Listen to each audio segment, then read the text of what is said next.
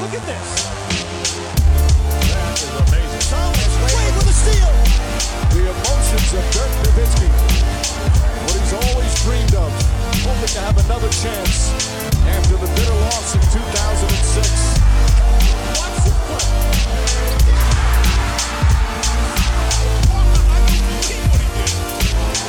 That is amazing.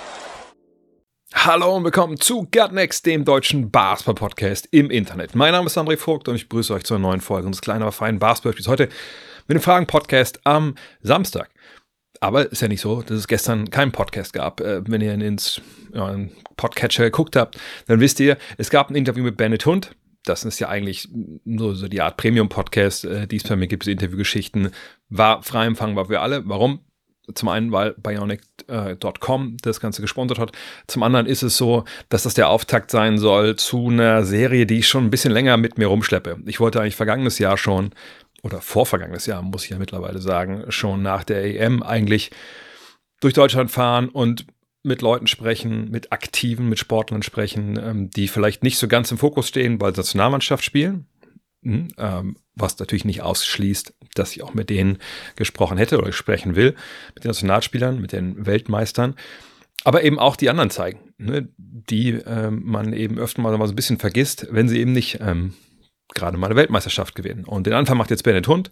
Äh, ich hoffe, nächste Woche kommen die nächsten ein, zwei Folgen dazu. Ich sag, die aller, allermeisten wird es im Premium-Podcast geben, weil es natürlich auch mal Reisekosten verbunden sind, etc. pp. Aber wann immer sich ein Sponsor findet, ähm, ja, dann gibt's auch mal was im frei empfangbaren Kanal und sicherlich auch ein paar Ausschnitte etc. pp.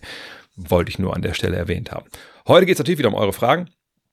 Und das Ganze wird natürlich auch präsentiert von manscape.com. Und ich habe schon ein paar Mal gesagt, und heute kam noch mal so ein Briefing, heute Nacht ne, von Manscape. Die schicken immer so alle paar Wochen so, hey, rede doch mal darüber. Das ist vielleicht ein guter Ansatz, irgendwie über unsere Produkte zu sprechen. Und da war wieder das Thema Valentinstag. Das scheint also wirklich gerade zu pressieren. Gut, ist auch bald, frag mich jetzt nicht genau wann, irgendwann, ne, was 14. Februar oder so. Aber nochmal, wenn ihr denkt, ha, ich trage mich schon länger mit dem Gedanken, irgendwie da mal zuzuschlagen bei Manscaped, aber irgendwie denke ich mir auch so, warum soll ich das selber bezahlen? Tja, ist das vielleicht eine gute Möglichkeit zu sagen, Liebling, ähm, wir haben beide schon drüber gesprochen, nur meistens du, dass ich mich da ein bisschen gehen lasse. Da wäscht dann vielleicht eine Hand die andere. Ne, wenn du mir das kaufst und ich benutze das. Oder ihr schenkt es äh, eurem Liebsten. Keine Ahnung, wie ihr das machen wollt. Fakt ist, die Produkte sind gut. Ne, Ob es der Lawnmower 5.0 ist, der Beard Hatcher, ähm, der Weed Wacker 2.0. Es gibt eine Menge Versionen. Es gibt auch die älteren Versionen, obwohl ich ehrlich gesagt nicht weiß, warum man sich einen Lawnmower 3 oder 4.0 kaufen soll. Dann auch lieber direkt der neueste Stand der Technik. Ich kann nur alles empfehlen. Äh, Für mich geht es ja nächste Woche Freitag, ne? Freitag mit, glaube ich, 32 von euch nach New York. Da sind die Produkte auch mit dabei. Von daher checkt sie aus. Der Code ist immer derselbe. NEXT20 NEXXT20. Damit gibt es 20%. Free Shipping ist wieso oben drauf.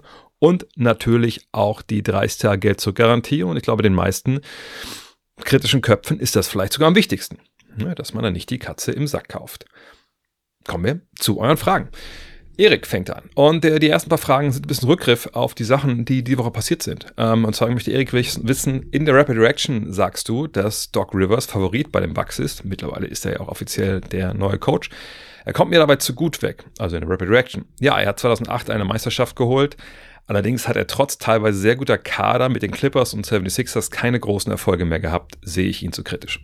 Ja, das ist natürlich ein Tenor, der jetzt ähm, viel sich durchgezogen hat durch die Kommentarspalten nach dem Motto, ey, warum holen die Doc Rivers? Der hat die meisten 3 zu 1 Führungen in der Geschichte der NBA Playoffs verspielt. Ähm, hätte man da nicht vielleicht jemand anders holen können? Und die Frage, die sich mir immer stellt, ist, gucken wir da, wenn wir darüber urteilen, ne, wie ein Trainer, ob ein Trainer jetzt gut oder schlecht ist, gucken wir da denn äh, genug auf ähm, die Umstände und, und wie sehr überhöhen wir vielleicht auch einen, einen Head Coach? Äh, Ich muss sagen, das ist bei mir auch ähm, manchmal drin, Beispiel Mike Budenholzer, ne, ha, unkreativ und dann reduziert man das oft eben auf den Cheftrainer. Man muss aber auch ganz klar sagen, dass natürlich ähm, ein Chefcoach nicht derjenige ist, der da jedes Play aufmalt, der für alle Bereiche zuständig ist und ultimativ einfach jede Entscheidung trifft und, und der, die Mannschaft der Stab, ähm, das Management ähm, hören dann auf diesen einen starken Mann mit der, mit der Pfeife und dem Taktikbrett. Das mag ab und an so sein. Ähm, bei Rivers wissen wir aber zum Beispiel, dass das äh, bei ihm oftmals in der Vergangenheit nicht so war. 2008 zum Beispiel, ne, als sie dann Meister geworden sind. Sie hätten ja vielleicht noch eine Meisterschaft gewinnen können, ähm, wenn Kendrick Perkins sich damals nicht den, den Kreuzbandriss zugezogen hätte. Aber das ist äh, an anderer Stelle vielleicht zu diskutieren. Fakt ist, ähm, damals war er zum Beispiel nicht für die Defensive zuständig. Das war Tom Thibodeau. Das war sein Defensivkoordinator. Da gab es so eine Aufteilung, ein bisschen, ja, so aus dem Football angelehnt. Ähm, gibt auch andere Beispiele. Larry Brown, ähm, nicht Larry Brown, Larry Bird. Larry Bird damals bei den Pacers, Larry Brown war ein paar Jahre davor da bei dem in Indiana. Ähm, hatte damals auch äh, ne, seine Adjutanten, die sich um die offensive, defensive geführt haben, gekümmert haben und er war quasi so, so ein CEO, natürlich auch weisungsbefugt, denke ich, aber ne, einer, der dann sich nicht mit dem Tagesgeschäft, sage ich mal, wie bauen wir jetzt den Trainingsplan auf, großartig beschäftigen wollte, sondern er war halt derjenige, der das alles zusammenbringen musste. Und ich glaube, das ist ein Punkt in Sachen Trainer, Cheftrainer in der NBA, der oft vergessen wird. Denn natürlich holt man Doc Rivers jetzt nicht nach Milwaukee, weil er da jetzt mit einer Zauberoffensive kommt oder einer Zauberdefensive Natürlich gibt es jetzt kein Rivers-System, wo andere Coaches dran verzweifeln, das irgendwie zu dekodieren. Dafür war er noch nie bekannt, da wird er auch nie bekannt sein. Ist aber auch ehrlicherweise so, dass die allerwenigsten Trainer in der Basketballgeschichte, da müssen wir nicht mal auf die NBA gucken, dafür bekannt sind, dass sie da irgendein System, irgendeine Philosophie haben, die sie erfunden haben, die ihren Namen trägt. Ne? Ähm, selbst bei Phil Jackson, wenn wir ehrlich sind, ne? Triangle Offense, Triple Post Offense, der ist von Tex Winter. Der war bei ihm im Stab. Der hat gesagt, das ist, glaube ich, eine ganz gute Idee, wenn wir das spielen. Und dann hat Phil Jackson gesagt, ja, finde ich auch. Und dann hat er sich das im Zusammenspiel mit Tex Winter, dem Erfinder dieser, dieser Offensive aus den 60er Jahren, ja schon ähm, das dann draufgepackt und war dann einer der führenden Koryphäen, was das angeht. Aber zurück zu Rivers.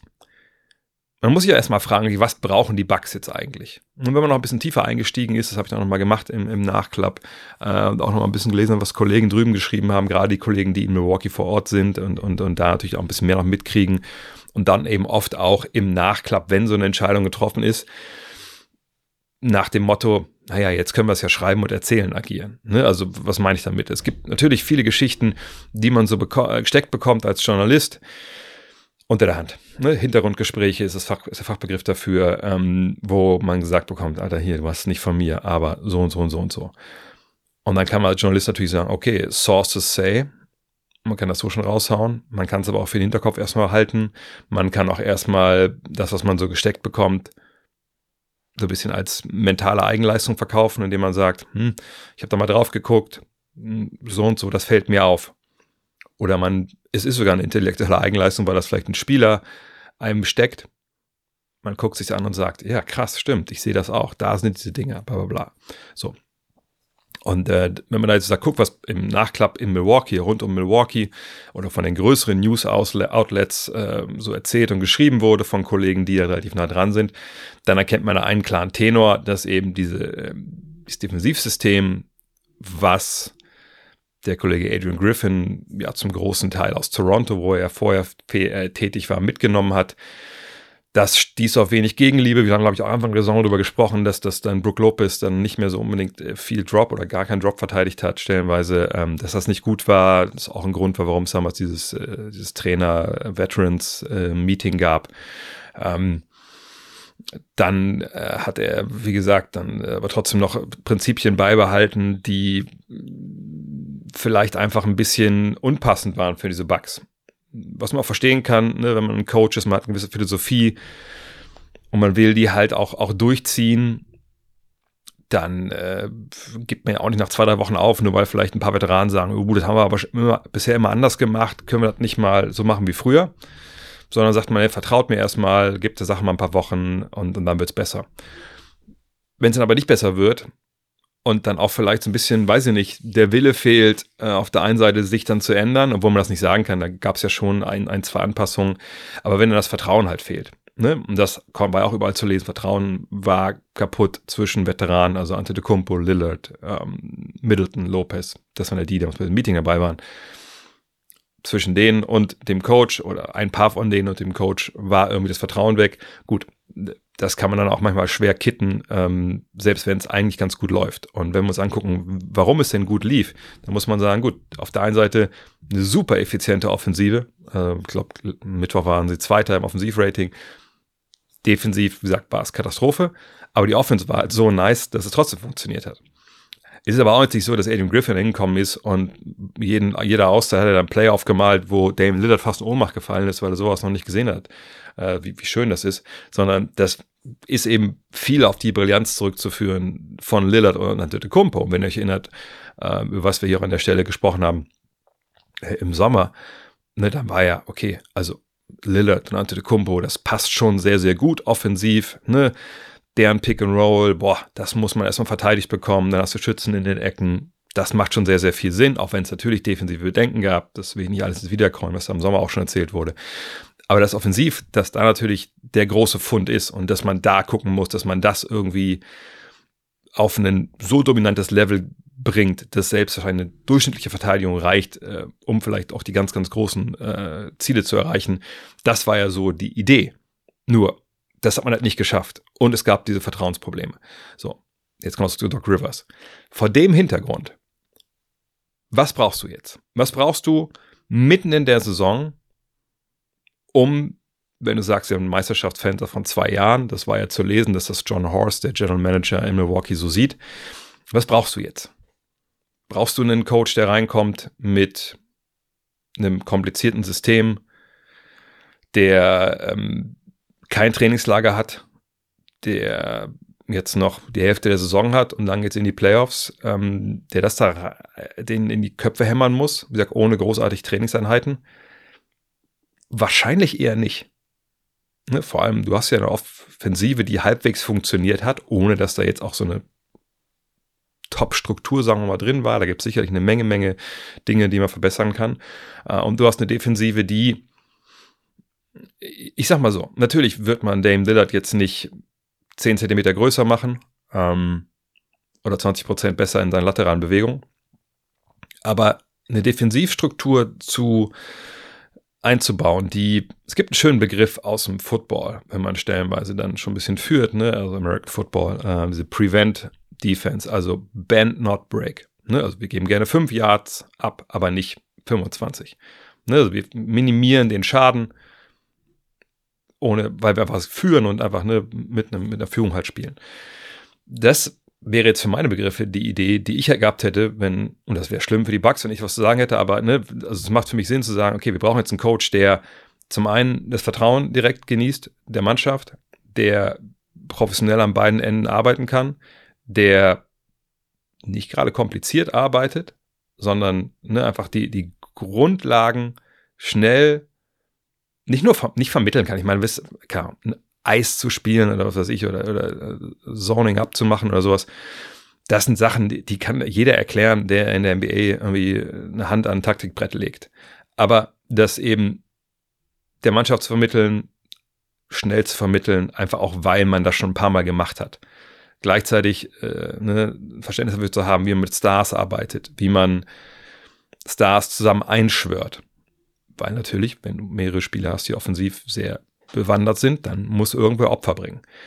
Naja, und all das, was ich gerade beschrieben habe, was die Bucks jetzt bräuchten, das zeigt auf einen Trainer wie Doc Rivers. Krank erfahren, ist Meister geworden, hat Finals gespielt, hat natürlich auch Führung verspielt mit seinen Mannschaften. Aber ich komme dazu, was ich damit meine, mit seinen Mannschaften.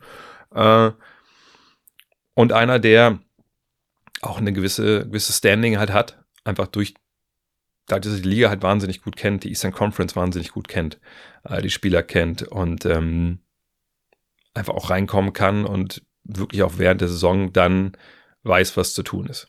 Das ist alles Doc Rivers. Hat er diese Makel in Sachen Playoffs? Ja. Sind die allerdings auch, muss man ehrlicherweise sagen, im Social Media Bereich leider Gottes zu sehr überhöht worden. Ähm, Gerade mhm. natürlich auch ne, äh, nach, der, nach, nach, der Pleite jetzt äh, im vergangenen äh, Frühjahr. Ja. Denn hier kommen wir wieder darauf zurück. Ist denn der Head Coach derjenige, der dann immer vorneweg geht, alles bestimmt und ist er derjenige, der über Sieg und Niederlage entscheidet. Eigentlich ehrlich gesagt nicht.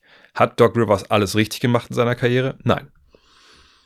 Ist er jetzt ein kranker Diktator, der, wenn ein paar Assistants kommen mit einer geilen Idee oder Spieler mit einer geilen Idee kommen, sagt, also da ist die Tür, ne? ihr könnt auch jetzt noch abhauen und äh, arbeitslos sein. Glaube ich ehrlich gesagt nicht. Nach allem, was wir über ihn gehört haben äh, und, und, äh, und wissen, denke ich schon, dass er eher offen ist. Also glaube ich schon, dass es auch eine, eine, Schuld ist, wenn man von Schuld sprechen möchte, hier an der Stelle, die man auf ein paar, paar Schultern verteilen kann. Auf der anderen Seite hat er natürlich wieder Leute jetzt geholt mit Dave Jürger und so, die er auch schon früher in seinem Stab hatte. Ähm, von daher, klar, kann das gut sein, dass es dann Serien geben wird, wo er outgecoacht wird, weil andere eventuell da mehr drauf haben. Auf der anderen Seite, ich, ich spare jetzt hier den, den Marathon durch die äh, Playoff-Serien, die er verloren hat, weil ähm, da kann man natürlich auch vortrefflich immer sagen, na gut, Beispiel vergangenes Jahr ist es denn seine Schuld, wenn James Harden und, und Joel Embiid da nicht zusammen Basketball spielen können? Ist es seine Schuld, wenn Joel Embiid sich da, wenn wir ganz ehrlich sind, am Ende gegen die Celtics in der Serie einfach in die Hose pinkelt, weil er irgendwie denkt, ah nee, ich, also im Low Post weiß ich nicht, ob ich das, ob ich da so gut aufgehoben bin in so einem entscheidenden Spiel 7. Ich glaube, wir erinnern uns alle an diese Szene mit PJ Tucker. Ähm, ne, das, das möchte ich gar nicht. Ne? Da kann man immer jetzt Schuld rechts und links wegschieben. Fakt ist, jetzt, mitten in der Saison, mit einer ziemlich begrenzten Anzahl an Trainern, die zu haben sind. Denn du kannst ja auch nicht einfach hingehen und sagen, ey, Assistant, keine Ahnung, Chris Fleming. Ja, ey, du warst ja immer schon äh, ein Assistent, der, äh, ne, der, der auch ein, ein Cheftrainer im Kosmos äh, jetzt immer mal wieder sich vorgestellt hat. Das ist jetzt deine Chance. Komm mal her. Ich meine, klar, das sind nur 30 Jobs, oft sagt man dann auch zu äh, selbst wenn es vielleicht jetzt dann äh, ungewöhnliche Umstände sind. Aber du machst es ja nicht während der Saison in der Regel. Ne? Da reinzuspringen, verbrennst dich da im Zweifel. Äh, vor allem, du kannst ja irgendeinen Assistant irgendwo, irgendwo nehmen, der auch nichts bewiesen hat bisher, genau wie Adrian Griffin. Also du brauchst ja irgendwie einen Mann mit Standing. Und da gibt es nicht viele von. Wer sind auf der Liste? Nate McMillan und, und, und, und Jeff Van Gundy. Ich, wie gesagt, ich kann mir nicht vorstellen, dass Jeff Van Gundy nochmal äh, in, der, in der NBA coacht. Uh, und Nate McMillan, oder Doc Rivers, ja, muss, weiß ich auch nicht. Also gibt's, ist Nate McMillan da jetzt klar besser. Von daher, ähm, ich will nicht sagen, es war alternativlos, ähm, jetzt Doc Rivers zu nehmen, nur ich denke, das ist eine sehr, sehr sinnvolle Verpflichtung, eben mit dem, was er schon geleistet hat, auch wenn er natürlich jetzt nicht Abomeister geworden ist. Und, was man auch sagen muss, klar, längeren Vertrag, was 2026, 2027, glaube ich.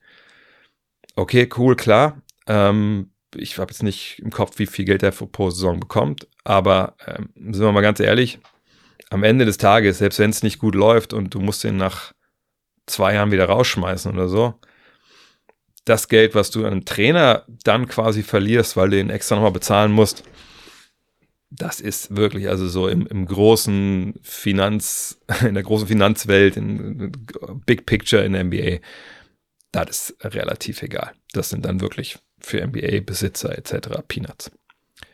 Fischerhut hat auch eine Frage äh, zu einer der großen News dieser Woche. Er schreibt, ich bin kein großer Freund von dem Trade von äh, Terry Rozier nach Miami, kann es aber nachvollziehen, nachdem man nicht Drew Holiday oder Dame Lillard bekommen hat.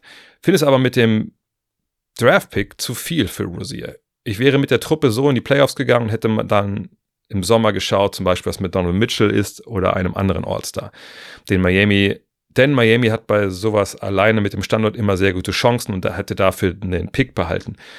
Vor allem defensiv finde ich das mit Hero katastrophal. Den Rosier, Dan Rosier ist auch kein guter Verteidiger und dann ist noch in den Playoffs mit Duncan Robinson zu viel Angriffsfläche. Offensiv trifft Rosier seine Catch-and-Shoot-Würfe auch nicht gut und du hast jetzt keinen Playmaker mehr auf der Point Guard-Position. Wie denkst du darüber und müssen die Heat Hero bis zur Trade Deadline auf jeden Fall traden?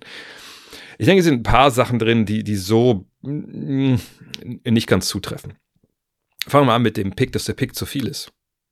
Naja, sie haben ja im Endeffekt nur den Pick abgegeben. Also Kyle Lowry äh, war ja im Endeffekt nur, nur ein Check, wo was 28 Millionen drauf stand. Mehr war das nicht. Also sie, der Spieler Kyle Lowry war ja quasi irrelevant, ist auch irrelevant in äh, Charlotte. Also die wollen den ja nur weiter traden oder dann kaufen sie ihn raus, eins von beiden. Ähm, das ist nicht so, dass, dass die Heater jetzt irgendwas äh, eingetauscht hätten, außer eben diesen Erstrunden-Pick 2027, also relativ weit in der Zukunft. Irgendwas musst du ja geben, sonst kriegst du ja den Spieler nicht.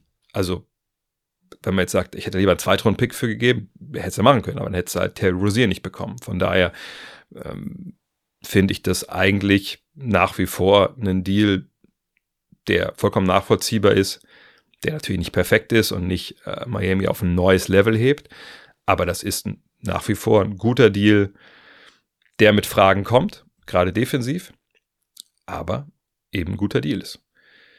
Was ähm, mit Donovan Mitchell oder einem anderen All-Star ist und dem Standortvorteil von Miami, naja, also ähm, das, der Standortvorteil ist bis auf ein Szenario komplett hinfällig.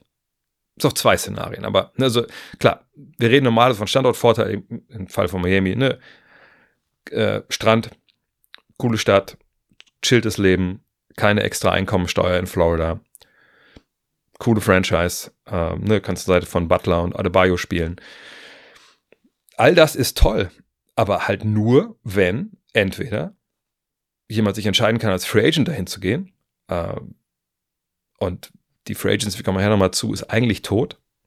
Ne? Und zum Beispiel Donald Mitchell wird nicht Free Agent nächstes Jahr. Ich starte mal kurz nebenbei nach, wann er wirklich Free Agent wird. Ähm, von daher, also ne, du müsstest dann schon jemanden haben, der dann halt äh, Free Agent wird. Und das ist jetzt ja hier nicht, nicht der Fall. Ähm, dann gibt es die andere Möglichkeit, dass du einen Spieler hast, der sagt, hm, ich werde aber Free Agent nächstes Jahr und dann verliert er mich entweder ohne Gegenleistung oder er tradet mich vorher. Ja, das wäre jetzt bei Donald Mitchell aber auch nicht der Fall. Der wird erst 2025 Free Agent, äh, sprich natürlich hätte man jetzt sagen können, äh, sagt er vielleicht im Sommer irgendwas in der Richtung okay, cool, aber dann heißt es ja noch lange nicht, dass sie ihn im Sommer traden, sondern können sie auch bis zur Trade Deadline warten. Dann hast du viel, viel ähm, Konkurrenz sicherlich im Bieten um ihn. Und du lässt außer Acht, dass natürlich, selbst äh, wenn Don Mitchell sagt, ich will weg, die Cavs auch sagen können, ja, ist schön, aber das ist so ein Vertrag, die Saison 24, 25. Wir haben mal auf der, ich, also ich weiß nicht, wie der Salary Cap Space 2025 aussieht, aber die allermeisten Teams, die ich jetzt so im Kopf habe, die gut sind, wüsste jetzt nicht, dass die Platz einem Salary Cap frei haben für einen Maximalvertrag, den sicherlich Mitchell haben will. Sprich, äh, dann würde ich als äh, was Kobe Altman sagen, also General Manager der Cavs, Donovan, das ist äh, toll. Wir finden das natürlich nicht so richtig cool, dass du weg möchtest. Von daher ist jetzt einfach eine reine Business-Beziehung, die wir hier haben. Und äh, eine Möglichkeit unseres Businesses ist auch, dich per Sign and Trade dann wegzuschicken, 2025. Also schreibst bei uns einen Maximalvertrag und dann traden wir dich irgendwo hin zu einem Team, das kein Cap Space hat, dich aber bekommen kann. Hat da der Spieler natürlich auch Mitspracherecht, klar, äh, aber es ist halt, wie gesagt, dann längst nicht ausgemachte Sache, dass dann zum Beispiel Donovan Mitchell so nach Miami kommt. Also diese Möglichkeiten, die hier aufgeschrieben werden, aufgezeigt werden, die sind eigentlich de facto nicht wirklich da kann das immer mal passieren, dass irgendwer schlecht schläft, der geil Basketball spielen kann in der NBA und sagt, nee, ich möchte jetzt weg, ich möchte nach Miami? Ja. Aber das letzte Mal, als ich geguckt habe, wollte Damian Lillard auch ziemlich unbedingt sehr nach Miami. Und jetzt ist er in Milwaukee. Also, ne, das, dieses Konstrukt hätte ich, weil dann das, nein. Wie gesagt, ich, ich sage nicht, dass das unmöglich ist, dass dann jemand hätte kommen sollen, nur wie ich Pat Riley über die Jahrzehnte jetzt so vernommen habe, glaube ich nicht, dass das jemand ist, der jede Woche ähm, in seine lokale Tote-Lotto-Annahmestelle geht und da einen loskauft, weil er denkt, there's always a chance. Sondern ich glaube, der arbeitet schon ziemlich mit, ne, also arbeitet ziemlich in der Realität äh, und, und ähm, guckt dann eben, wie er sein Team jetzt verbessern kann in einem Jahr, wo man vielleicht auch sagen kann, also wo man sagen muss, es gibt keinen klaren Favoriten auf dem Meistertitel und da ist Miami genauso im Mix in der Eastern Conference wie, wie viele, viele andere. So. Gibt's Fragen? Defensiv? Ja. Catch and Shoot treffen oder nicht? Immer die Frage ist immer, ich bin jetzt nicht dazu so tief in den Zahlen drin, aber es ist eine Sache, wenn du Catch and Shoot Würfe bekommst in einer Mannschaft, wo ähm, es viele offensive Optionen gibt und du Catch-and-Shoot-Würfe bekommst am Ende, weil du frei bist, versus du bist in einer Mannschaft, die vielleicht nicht so gut ist, Charlotte, äh, du jemand bist, der einfach auch vielleicht viel am Ball machen muss, wie es bei Rosier ja war. Und dann kriegst du vielleicht Catch-and-Shoot-Dinger, die am Ende dir einfach zugespielt werden und sagen, okay, jetzt mach mal bitte schnell. Ne, da muss man die Qualität der Würfe auch gucken. Da müsste man wahrscheinlich auch Expected ähm, Points per äh, Shot und sowas sich anschauen.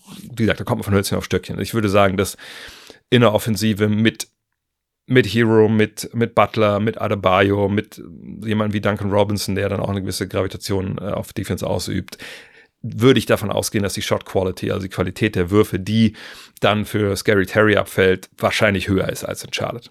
So, ähm, von daher, da würde ich jetzt nicht äh, mich drüber großartig aufregen.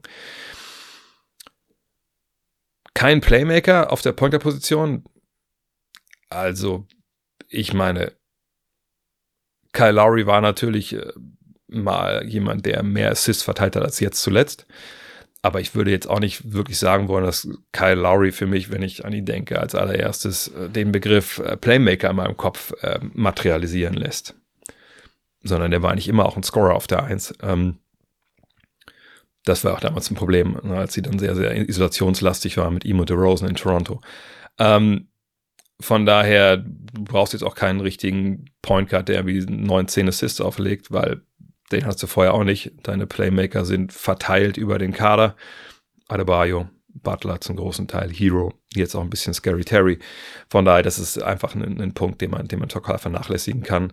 Wenn sie noch wirklich einen, einen Point Guard in dem Sinne brauchen, eine Pass First, da kann man noch mal schauen, ob man irgendwas ob man einen Tyus Jones irgendwie losgeeist bekommt, etc. Aber ich glaube nicht, dass das so wirklich kriegsentscheidend ist für Miami.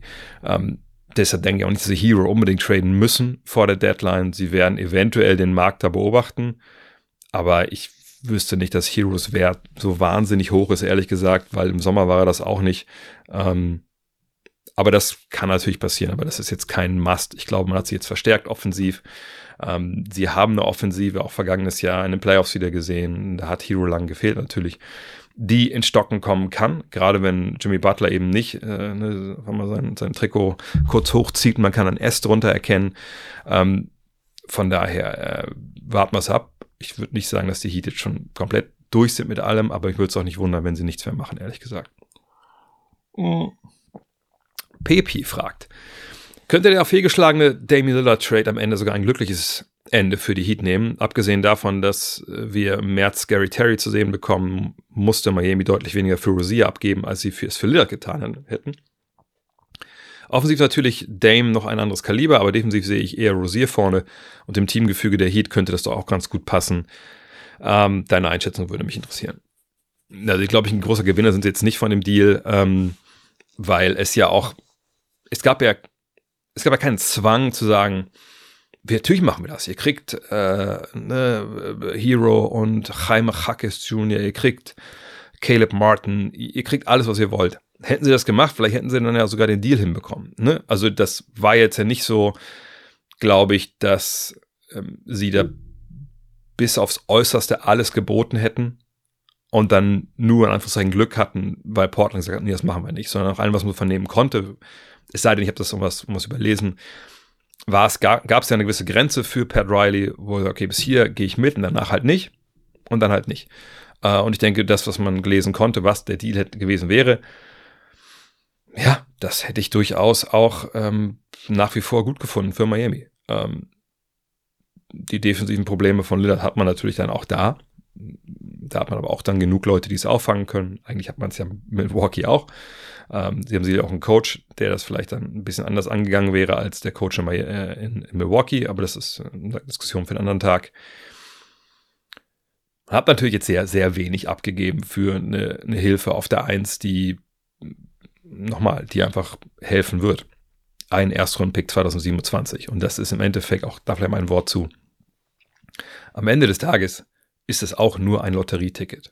Ne? Und selbst wenn du nicht in der Lotterie landest, ist es nur einen Schein, wo du sagen kannst, hallo, ich hätte gern hier einen Spieler abgeholt dafür. Und dann sagt er mir, ja klar, okay, also die Spieler, die noch abgeholt werden können, die sitzen da drüben. Welchen wollt ihr denn da von denen haben? Ja, also was ich, wie so im Tierheim. Ja, den da hinten. Der hat zwar ein bisschen laut gebellt, als wir vorbeigelaufen sind, aber wir finden den, der passt bei uns gut rein.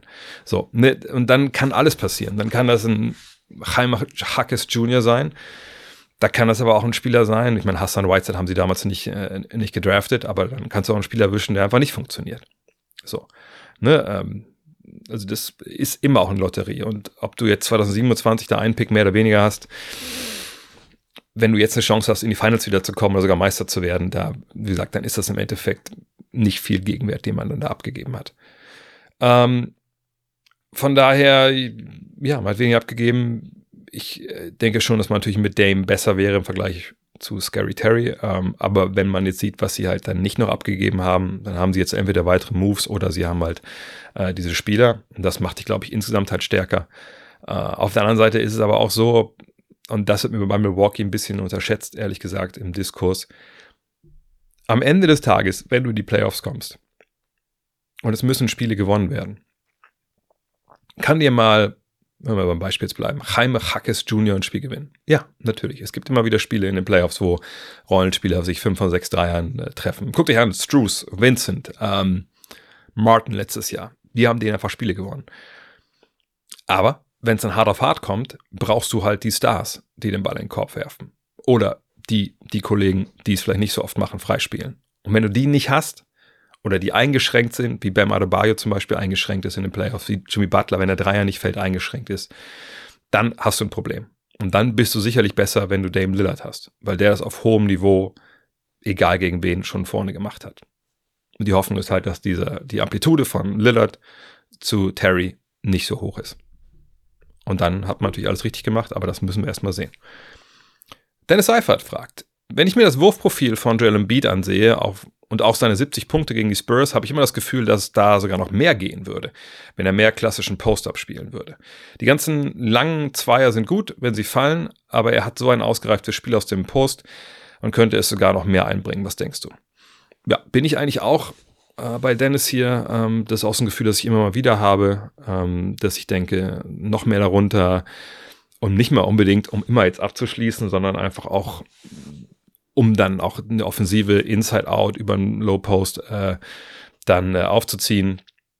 Auf der anderen Seite ist es so, dass natürlich sein Mitteldistanzwurf stellenweise einfach unfassbar grandios fällt und er den auch so, soll ich das sagen, so locker anbringt und dann nicht großartig Energie da rein investieren muss. Und Energie bei ihm, Energie äh, Wirtschaft ist, glaube ich, wichtig. Ne? Ich glaube immer noch nicht, dass er jemand ist, der 48 Minuten komplett dir rauf und runter rennen kann. Äh, einfach, weil das scheint diese Center mit der Größe aber wirklich auch nicht, nicht können, gerade nicht im heutigen Spiel, wo du eben nicht nur äh, deinen Hintern von Lopus, Lopus bewegen musst und da ein bisschen rumstehst, sondern du eben auch eine, auf dem Pick and Roll Leute stellen musst, an die Dreierlinie rausrennen musst. Ähm, und Post-Up, auch wenn du überlegen bist, ist natürlich dann öfter mal auch äh, ja, tut ein bisschen weh und, und, und greift dir so ein bisschen Energie ab. Ähm, von daher, ähm, ja, ich sehe es auch oft so wie Dennis. Aber ich glaube, man muss es auch verstehen. Auf der anderen Seite, vergangenes Jahr, äh, wie gesagt, Serie gegen, gegen die Celtics. Da hätte er viel mehr machen müssen. Von daher, vielleicht können wir uns darauf einigen. In der regulären Saison, okay. Ähm, in Spielen, die du irgendwie halbwegs locker gewinnst, auch okay. Aber wenn es hart kommt, würde ich mir schon wünschen, dass er immer da, öfter mal da runter geht. Aber ich habe auch ein gutes Gefühl, dass das dieses Jahr dann öfter der Fall sein wird, wenn er fit ist äh, und das mit der Energie halt stimmt. Jonathan Lange fragt, wie sieht die Zukunft der Lakers aus, falls die Saison die letzte von LeBron in Los Angeles ist? Würde man mit Anthony Davis weiterhin versuchen, ein Titelfavorit zu sein oder ihn für junges Talent traden, obwohl kaum Picks vorhanden sind? Also erstmal sind nicht kaum Picks vorhanden. Ich glaube, Tony Horn hat das auch dann darunter geschrieben unter, den, unter die Frage, die kam gleich von Twitter. Ähm, man hat ja Pick-Swaps. Das darf man nicht vergessen. Also es gibt Pick-Swaps in den nächsten Jahren. Äh, nee, sorry, nicht Pick-Swaps. Man hat ja Picks, ähm, nur man kann die nicht traden, weil man eben nicht Erstrunden-Picks in aufeinanderfolgenden Jahren wegtraden kann. Zumindest nicht vor der Draft. Man kann natürlich einen Spieler draften und den danach traden. So, das geht natürlich. Ähm, von daher, sie haben schon Picks. Ich, ich suche mal kurz nebenbei raus, äh, wann sie genau äh, ziehen dürfen, weil das einfach ein bisschen momentan auch, auch falsch dargestellt ist, weil es momentan natürlich es viel darum geht, was können die jetzt machen, ne, wie können die besser werden. Und da stimmt natürlich, sie haben jetzt nicht viel einzusetzen. Aber wenn wir es äh, von der Warte sehen, was in den nächsten Jahren los, dann ist es so wie folgt. Also dieses Jahr haben sie keinen Erstrunden-Pick, da haben sie äh, den Zweitrunden-Pick der Clippers. Okay.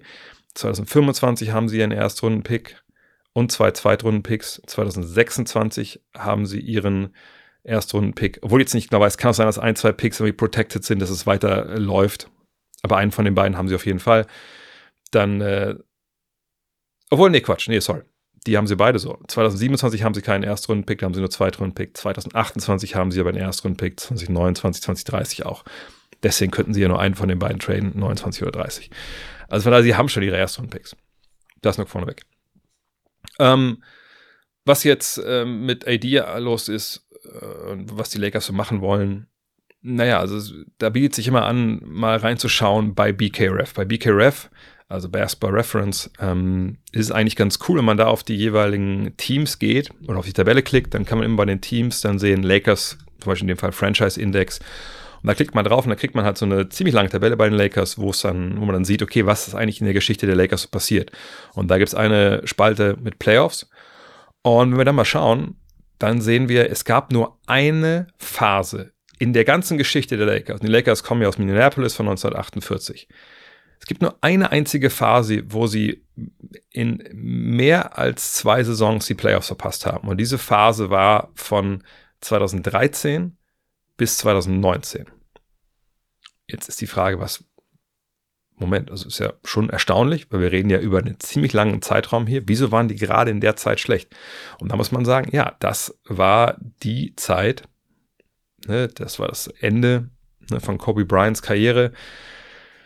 Das war äh, eine Zeit, wo die Lakers nicht den besten Leumund hatten, ne, wo, wo alles ein bisschen zusammengebrochen ist. Ähm, wo, wie soll man das sagen, äh, ja, wo man einfach so der modernen NBA ein bisschen Tribut zollen musste. Denn vorher war das kein Problem. Vorher haben die Lakers gesagt, Alter, ne, unter Jerry Bruston vor allem, ey, wir sind nicht für Kleingeld unterwegs, wir holen die Stars, ähm, ne, wir holen die, ähm, die großen Center, wir sind Glitz, wir sind Glamour, das funktioniert immer, ist ziemlich egal, ob wir selber draften oder äh, ob wir irgendwo uns jemanden ertraden, wir sind immer gut.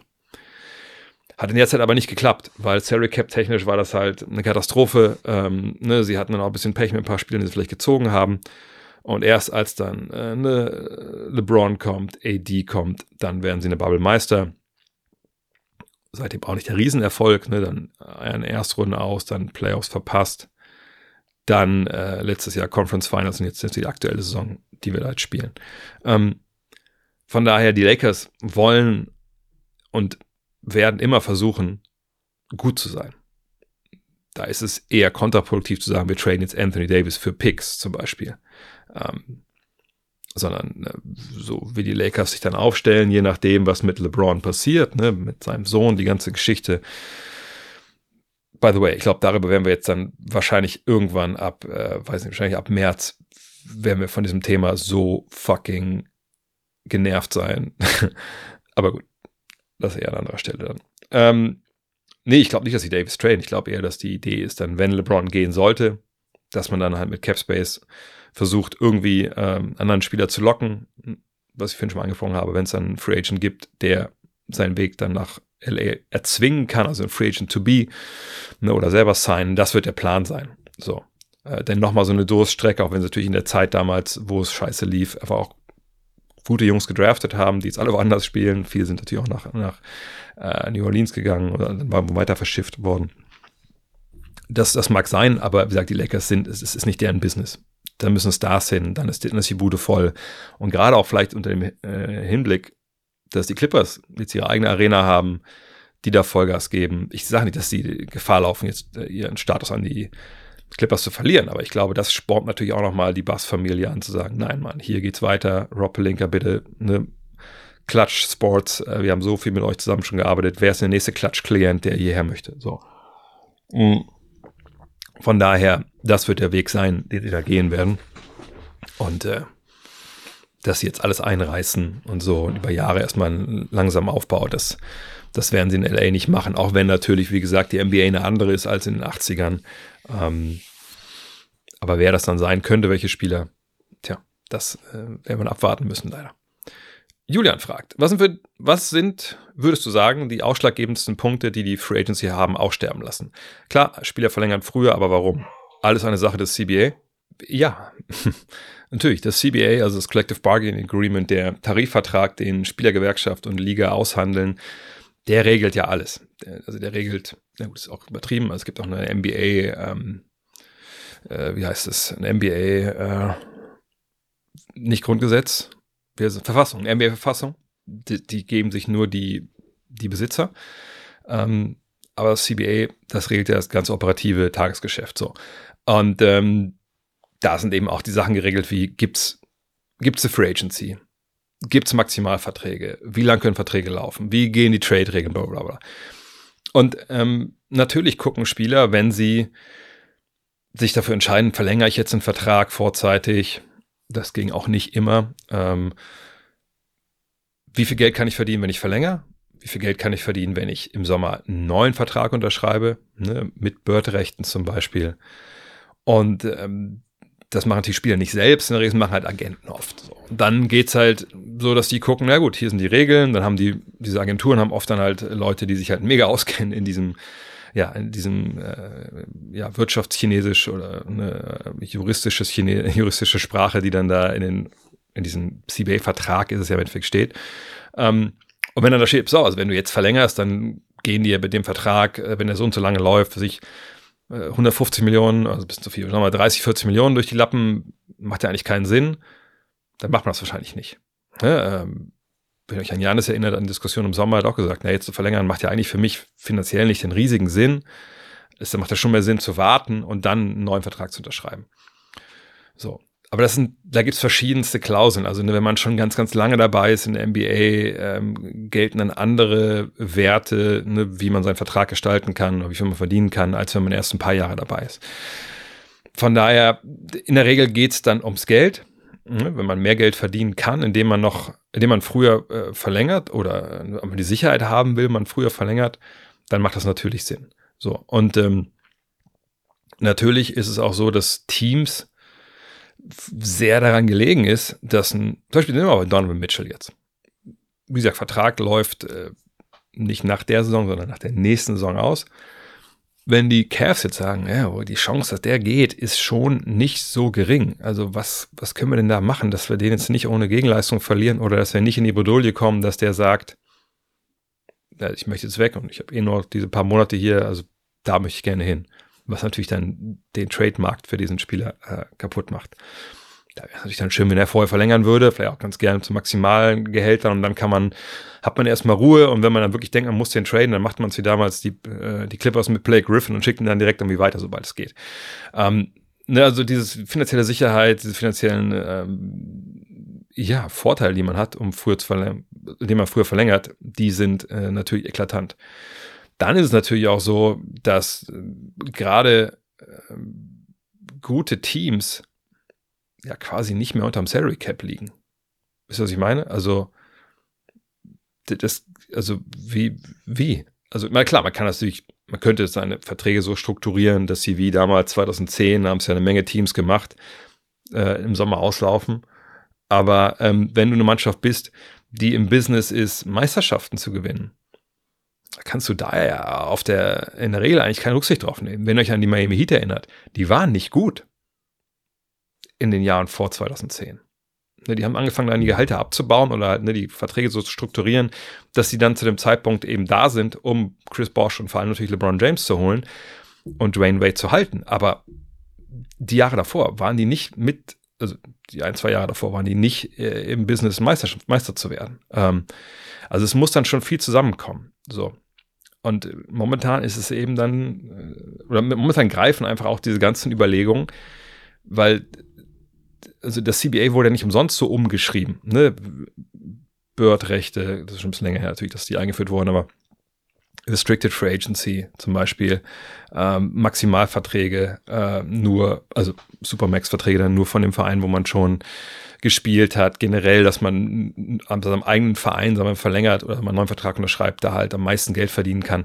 Das sind ja alles Regeln gewesen. Wenn wir sagen, dass auf dem Feld immer alles für die Offensive letzten Jahre geregelt wurde, was auch nicht stimmt, aber zum großen Teil hat die Offensive natürlich die Vorteile.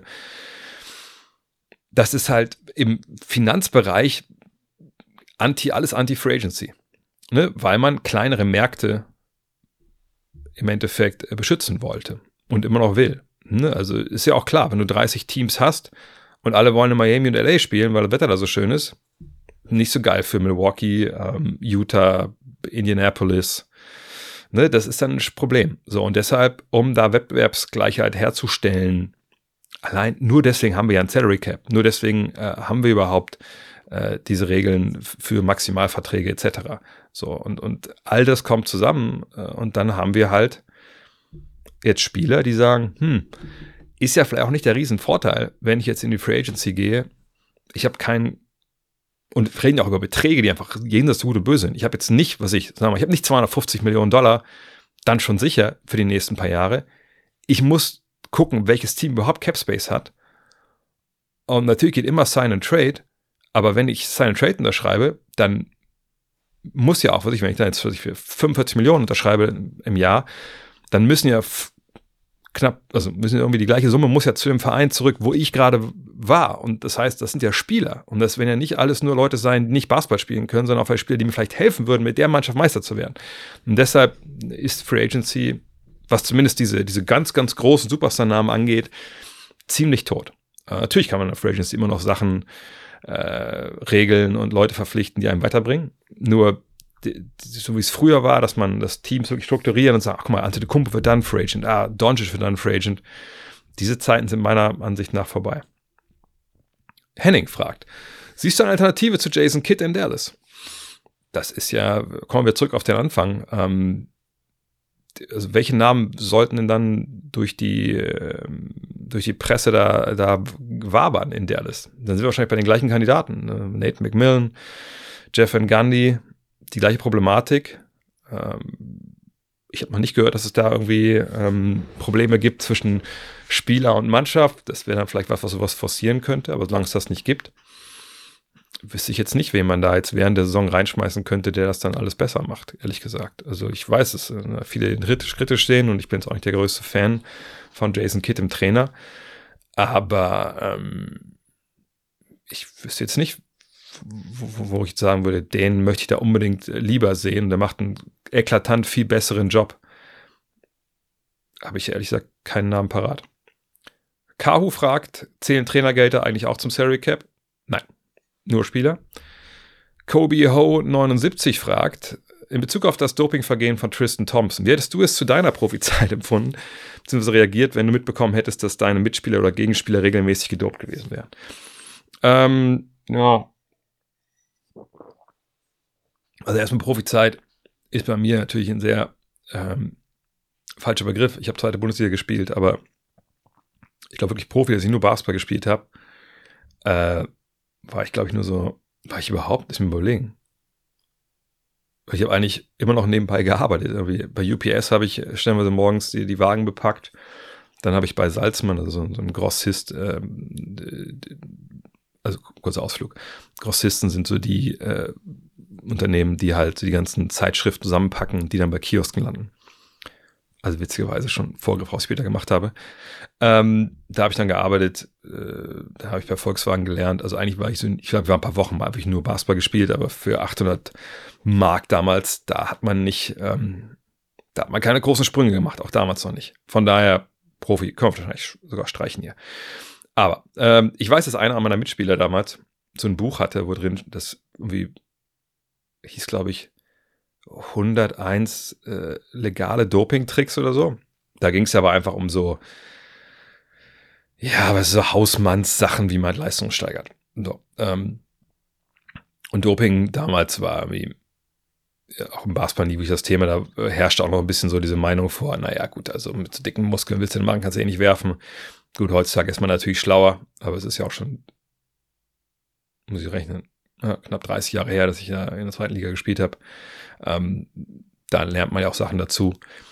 Natürlich, wenn jetzt die anderen gedopt werden, hätte man gesagt, ja, schon wie unfair.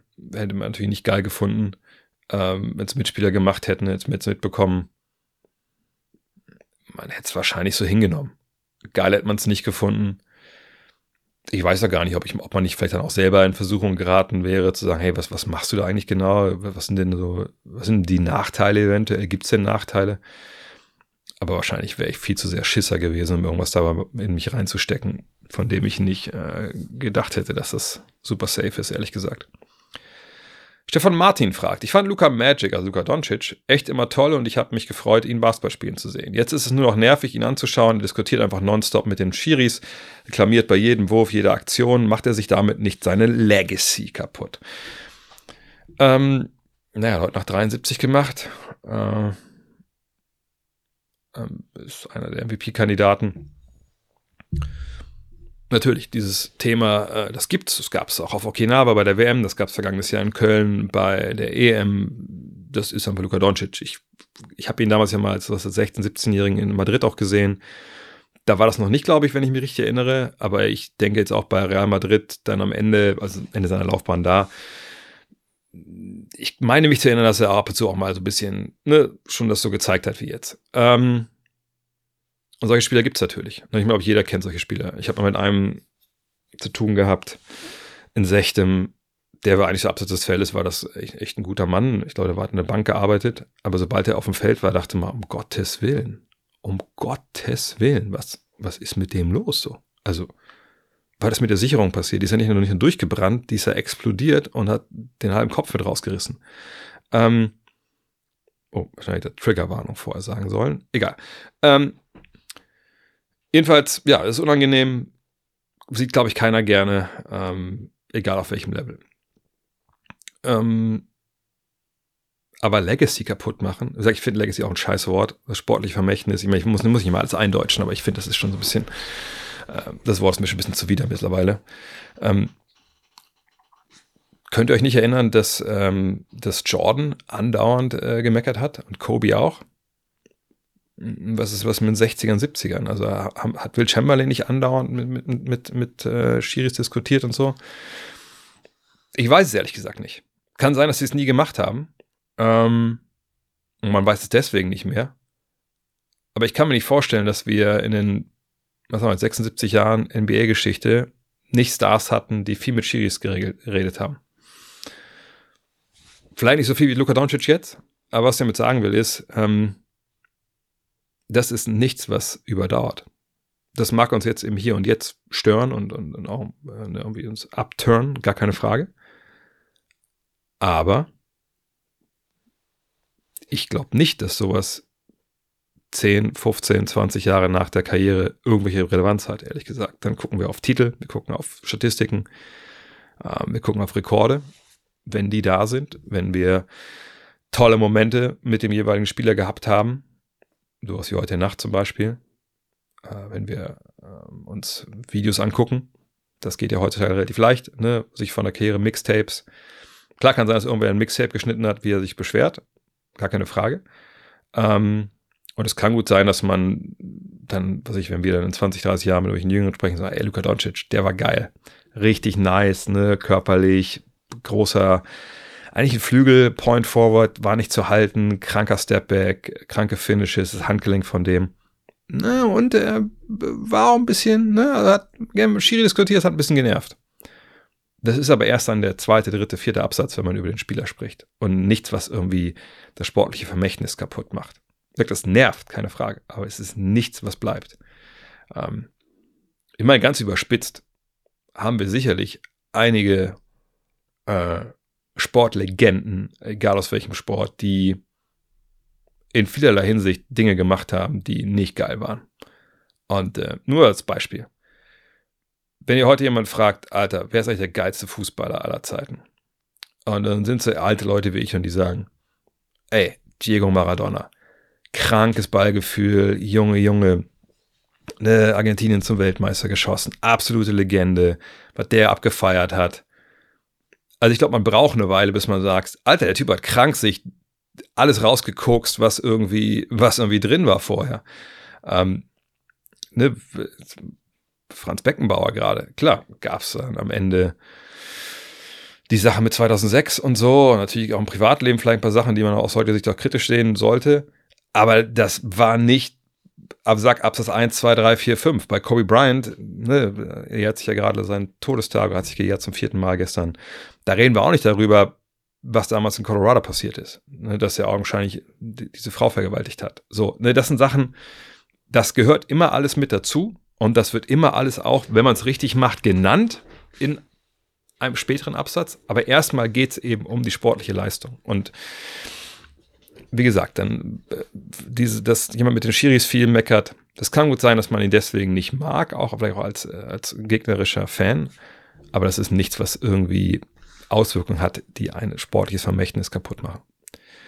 Dill Schweiger fragt, in Anlehnung an den Livestream, deine Starting Five plus Reservisten mit den aktuellen Gehältern, mit denen du auch durch Spölstraiskes Coaching einen Titel gewinnen könntest, ohne Spieler in ihren Rookie-Contracts. Ja, die Frage war am, am Dienstag, die musste ich dann leider dann, äh, äh, muss ich sagen, das können wir jetzt hier an der Stelle nicht beantworten, weil die kam sehr spät im Stream und ich musste dann auch ins Bett, ähm, war, ey, kannst du mal ein Team zusammenstellen mit einem Hard Cap von 136 Millionen, das ist ja dieses Jahr das Salary Cap. Dann habe ich gesagt, ja, gut, ähm, ich habe jetzt keine Zeit dafür, weil ich vielleicht weg muss, aber ich kann euch sagen, das ist eigentlich eine doofe Frage, weil man kann immer sagen, hey, wenn jemand Rookie-Verträge Anthony Edwards zum Beispiel, Tyrese Halliburton, ich Tyrese Maxey, dann nehmen wir die ganzen jungen, guten Spieler und dann haben wir unser bestes Team. Punkt. Deswegen die Frage von Dill und die finde ich gut. Ähm, und ich habe mich hingesetzt, ähm, bin die Liga durchflogen gestern. Ähm, weil gestern habe ich die Fragen schon ausgeschrieben. Äh, und bin dann auf folgende Mannschaft gekommen. Und wie gesagt, jetzt darf kein Spieler dabei sein, der noch seinen Rookie-Verträgen ist. Also ein Spieler, der jetzt schon verlängert hat, wie zum Beispiel Halliburton und so, auch nicht, weil der momentan noch in seinem Rookie-Vertrag steht. Also auch kein Wembanyama etc. pp. Also alles eigentlich Veteranen, die schon mindestens ihren zweiten Vertrag unterschrieben haben. Und ich habe mich entschieden, ich, ich suche zehn Leute, weil ich Meister werden will, brauche ich keine zwölf. Äh, oder ich meine, ich habe jetzt auch noch am Ende noch zweieinhalb Millionen übrig, also könnt ihr auch nochmal, was ich, zweimal dazu holen. Man kann ja auch Minimalspieler eh immer dazu holen. Ne? Aber das würde zu weit führen. Also, das ist mein Team, von dem ich gedacht habe, hey, wenn wir die zusammenkriegen, die Jungs, dann ist es nicht schlecht. So. Und ich gehe mal auf Positionen von Point Guard, Shooting Guard, Small Forward, Power Forward, Center und dann 6, 7, 8, 9, 10. So. Oder fange ich hinten an? Ich überlege gerade, was ist denn. Ach, who cares? Also, mein Point Guard wäre Dennis Schröder. Nicht, weil er unbedingt ähm, jetzt Deutscher ist, sondern einfach, ich denke, ja, Leader, Speed, Einstellung, der Dreier, okay, kommt und geht, machen uns nichts vor, aber ich brauche ich brauch ein bisschen Athletik, ich brauche Antritt. Jemand, der auch versteht, wie man Titel gewinnen kann. Und das wissen wir ja spätestens seit vergangenen Sommer. Ähm, verdient 12,4 Millionen, vollkommen okay. Als Shooting Guard, Alex Caruso. Ich brauche einen Point-of-Attack-Verteidiger noch, der ein bisschen mehr Länge mitbringt. Ähm, hätte ich hier lieber vielleicht jemand wie Derek White gehabt oder, ähm, oder auch True Holiday, aber das ist einfach nicht zu finanzieren. Oder Shante Murray. Ähm, ne, er kostet 9,4. Alex Caruso, einer der besten Verträge der Liga, von daher klar, dass er dabei ist. Small Forward oder einer der beiden Forward Spots. Da habe ich mit ein bisschen gerungen. Ich glaube auch, vielleicht ist es nicht die perfekte Besetzung, aber ich habe Dorian Finney-Smith drin. Da könnt ihr mich gerne, könnt ihr mir gerne in die Kommentare schreiben, ob ihr da jemand anders seht. Generell könnt ihr mir auch eure Teams in die Kommentare schreiben, natürlich. Äh, Dorian Finney-Smith, 13,9, 3D, guter Teammate, ähm, gute Länge, switchable. Hätte man vielleicht jemand wie Anunobi oder jemand so was nehmen können. Ich glaube, wäre ich hinten nicht hingekommen mit, mit, den, ähm, mit den Spielern, die ich jetzt noch habe. Aber wie gesagt, mit DFS bin ich verheiratet. Schickt mir gerne mal Alternativen rein. Power Forward bin ich aber, das war der erste Spieler, den ich reingeschrieben habe hier, Laurie Markkanen. 17,3 Millionen, ne, das ist auch einer der besseren Deals, die wir haben in der NBA. Ähm, Scorer, ne, kann Five out, mir halt eine Menge geben, super variabel, eigentlich ein No-Brainer. Dann war für mich eigentlich auch klar, für einen Spieler muss ich die Geld ausgeben, weil ich brauche Shot Creation, ich, ich brauche äh, Defensivanker. Mhm. Und ähm, einen Maximalvertrag muss ich haben. Und ich bin hin und her, hin und her, aber ich denke mal, das ist so eine Frage hier, wo es um die Playoffs geht. Alle sind fit.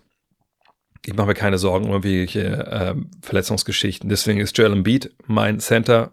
Jetzt werden einige fragen, ist, ist Nikola Jokic gestorben? Nein, ist er natürlich nicht.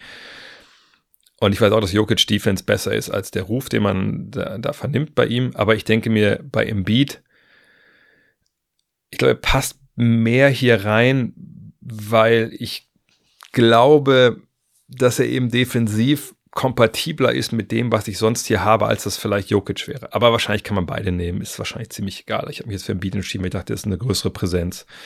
Ähm, auch neben Markan, der vielleicht defensiv dann nicht 100% dann alle äh, Kriterien erfüllt. Aber Das ist meine erste fünf. Schröder, Caruso, Finney Smith, Mark Kahn, Embiid. Dann von der Bank. Mein Hauptaugenmerk äh, ist darauf, dass man halt äh, ja, einfach Laser findet, die, die ballern können und verteidigen. Oder halt noch ein, zwei variablere Big Men. Aber ich muss auch sagen, dass hier dann am Ende es ein bisschen, bisschen schwierig wurde. Und zwar, äh, sechster Mann wäre Malik Monk. Ist er defensiv einer, der jetzt wirklich da alle Träume erfüllt? Mit Sicherheit nicht. Aber dann spielt er neben Caruso und dann ist es, glaube ich, schon wieder okay. Und der nimmt seine Dreier, verdient 10 Millionen, alles gut. Patrick Beverly für 2 Millionen ist, glaube ich, ziemlich ein No-Brainer. Äh, natürlich würde ich nicht starten haben wollen, aber ne, zusammen mit Caruso im Backcourt, auch zusammen mit Dennis im Backcourt, das ist irgendwie geil. Ich glaube, das ist halt einfach auch so diese, ähm, diese Aggressivität äh, und diesen Edge, wie die Amerikaner das nennen, den du halt vielleicht auch brauchst, um Meister zu werden. Und sein Dreier trifft er in der Regel auch. Dann noch ein 76er, ähm, ich habe sogar drei 76ers, wenn mir einfällt. Ähm, Nicola Batum, weil es war relativ schwer, Leute zu finden in diesem 3D-Ding auf dem Flügel, die switchable sind, die nicht so viel Geld verdienen. Äh, er verdient 11,7. Hat er jetzt in den Playoffs bis in seiner Karriere bisher immer äh, jeden Zweifel wegwischen können? Sicherheit nicht. Aber Nicola Batum. Und dann habe ich zwei Big Men am Ende. Äh, und da weiß ich nicht, ob das alles so richtig ist. Aber ich brauche natürlich irgendjemanden, der im Beat auch seine Pausen geben kann. Jemand, der verteidigt, der reboundet. Ähm, und dann habe ich Kevon Looney für 7,5 Millionen. Ist natürlich dann jemand, der vorne, wenn man ihn jetzt nicht in dem Kontext der, der Warriors mit den, mit den Splash-Brüdern sieht, da ist es vielleicht ein bisschen schwierig, aber ich habe genug Shooting um ihn herum, glaube ich, um das auch hinzubekommen. Dann kann er auch so ein bisschen diese Handoffs machen und so.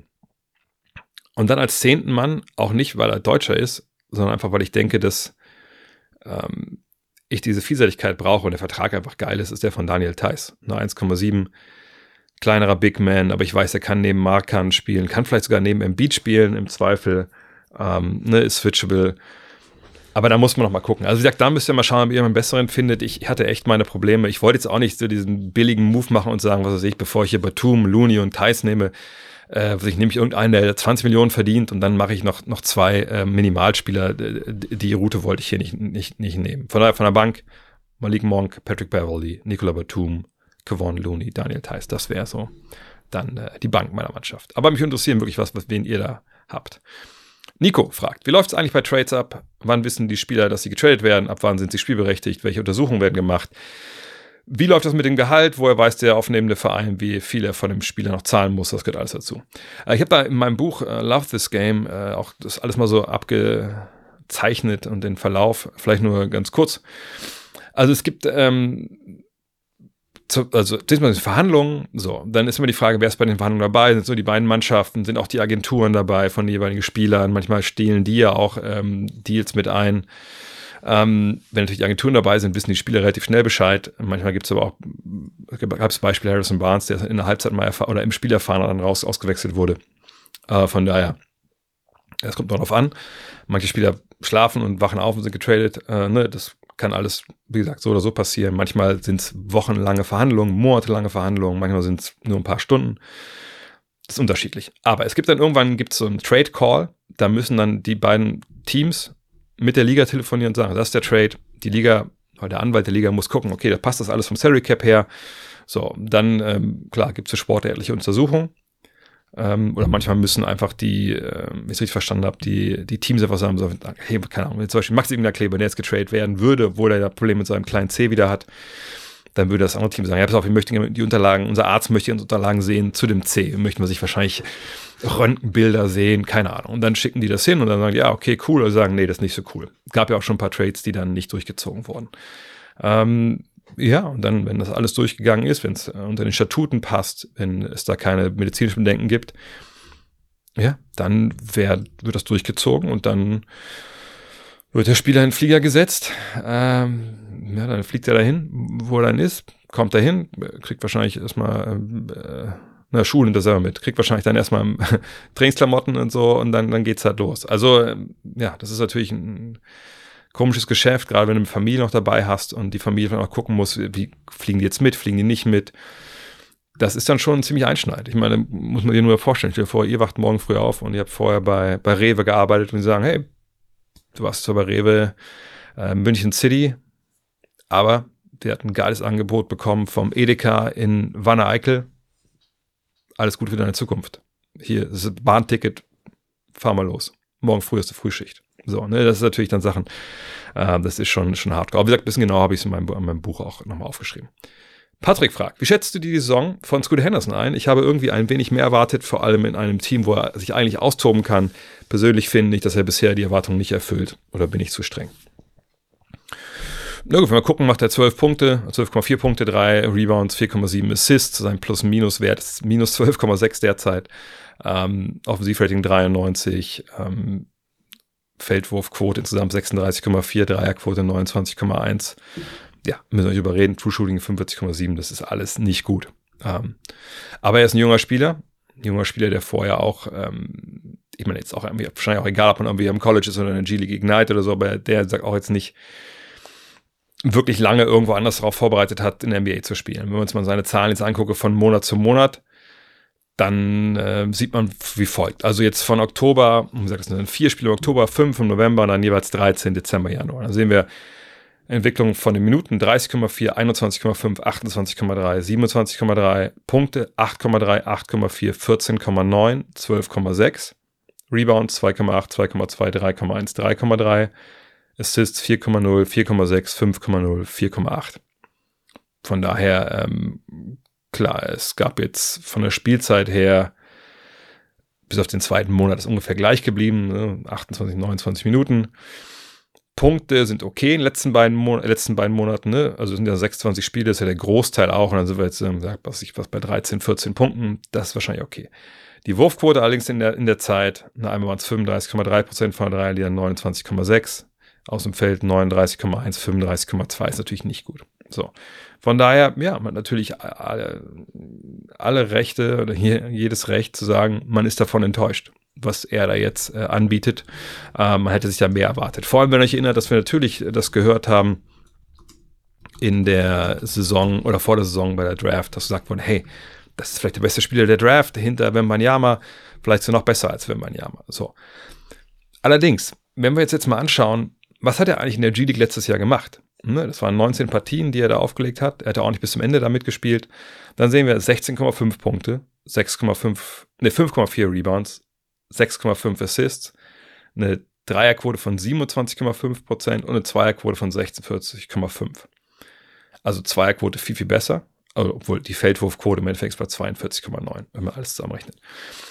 Also schon besser, aber ist auch G-League. Ne? Also er hat in der G-League gespielt. Ähm, sicherlich war er da auch jünger, ne? aber er hat in der G-League gespielt und hat da nicht statistisch komplett alle an die Wand genagelt, sondern das war, mh, hm, das geht besser. Ne? Da sieht man viel mehr keine Ahnung, mal halbwegs gestandene NBA-Profis, die dann nochmal unten runtergeschickt werden, die dann dominieren. Also der Hartenstein zum Beispiel damals in der G-League hat einfach auch den Laden abgerissen und ähm, ne, war jetzt ja kein dominanter NBA-Profi zu der Zeit. Und auch kein hochgehandelter Rookie, wo man gesagt hat, na klar, der muss das auch so machen. Von daher, ja, bei ihm, ich meine, es ist so, dass sie ihn auch nicht so ganz so spielen lassen, hatte ich auch schon mal erzählt, an der Stelle hier, wie er das äh, früher mal gemacht hat der Dreier ist einfach noch nicht da. Wenn du weißt, in der NBA, der kann ja keinen Dreier werfen, ja gut, okay, toll, dass du schnell bist und, und körperlich stark. Ich warte einfach mal hier zwei Meter entfernt, dass du nicht komplett Speed aufnehmen kannst und mal gucken, ob du dann aus der Bewegung irgendwas machst. Dann ist es nicht so, dass in seiner Truppe da Leute gibt, die für ihn großartig mitkreieren oder äh, die irgendwie für ihn das, das Feld bestellen, so. Im, Im Gegenteil, ich meine, die Trailblazers sind eine Mannschaft, wo man, glaube ich, auch sagen muss, ja, da sind, glaube ich, auch einige Leute, die ähm, auf gepackten Koffern sitzen, weil sie denken, naja, mal gucken, was bis zum 8., 9. Februar noch passiert. Also ich meine, Anthony Simons, Jamie Grant, Malcolm Brockton, die sind ja alle irgendwie in Trade-Gerüchten unterwegs. Ne? Ob die jetzt alle so hundertprozentig Vollgas geben, weiß ich ehrlich gesagt nicht.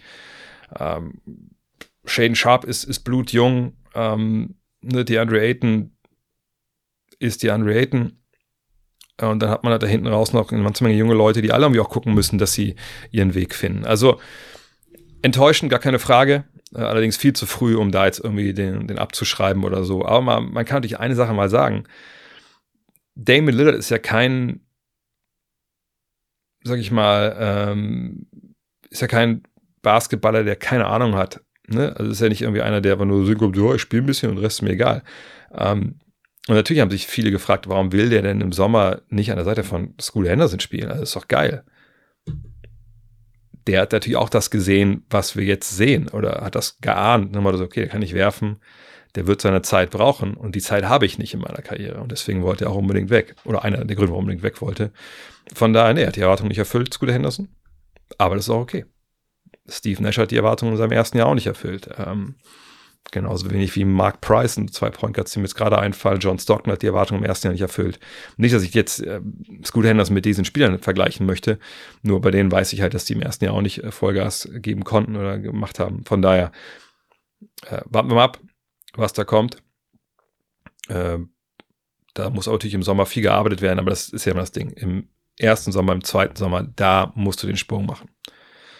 Timo Rent fragt, gibt es eine Pick-Begrenzung bei Trades? Falls nicht, stell dir mal vor, Oklahoma City bietet zwölf Erstrunden-Picks für Wemby. Wer sagt nein, wo wäre deine Schmerzgrenze erreicht aus Spurs Sicht und wo angebotstechnisch aus Oklahoma City Sicht? Und wie heftig wäre eine Chat- und Wemby-Paarung? Nie im Leben würden die, ähm, die äh, Spurs Wemby traden, wenn es nur gegen Picks geht. Weil, nochmal, also ich habe es schon mal gesagt, also jeder Pick, egal wo er denn ist, ist nur ein Lotterieticket. Und im schlimmsten Fall nicht mal ein Lotterieticket in Sachen, ich bin in der Lottery, sondern nur um den Spieler. Und wenn wir davon ausgehen, dass Oklahoma City in den nächsten Jahren wahrscheinlich ziemlich nice sein wird, sind die Picks, die du von denen bekommst, wenn sie ihre eigenen sind, eher Picks, die eben nicht in der Lottery sind. Die haben natürlich auch Picks von anderen Teams, ne, keine Ahnung. Müssen wir mal schauen, was da noch so ist, aber wenn, wenn die zwölf Picks bekommst, sind bestimmt nicht zwölf Picks Lottery-Picks. Wahrscheinlich eher drei oder vier. So. Also warum sollte ich einen Hauptgewinn?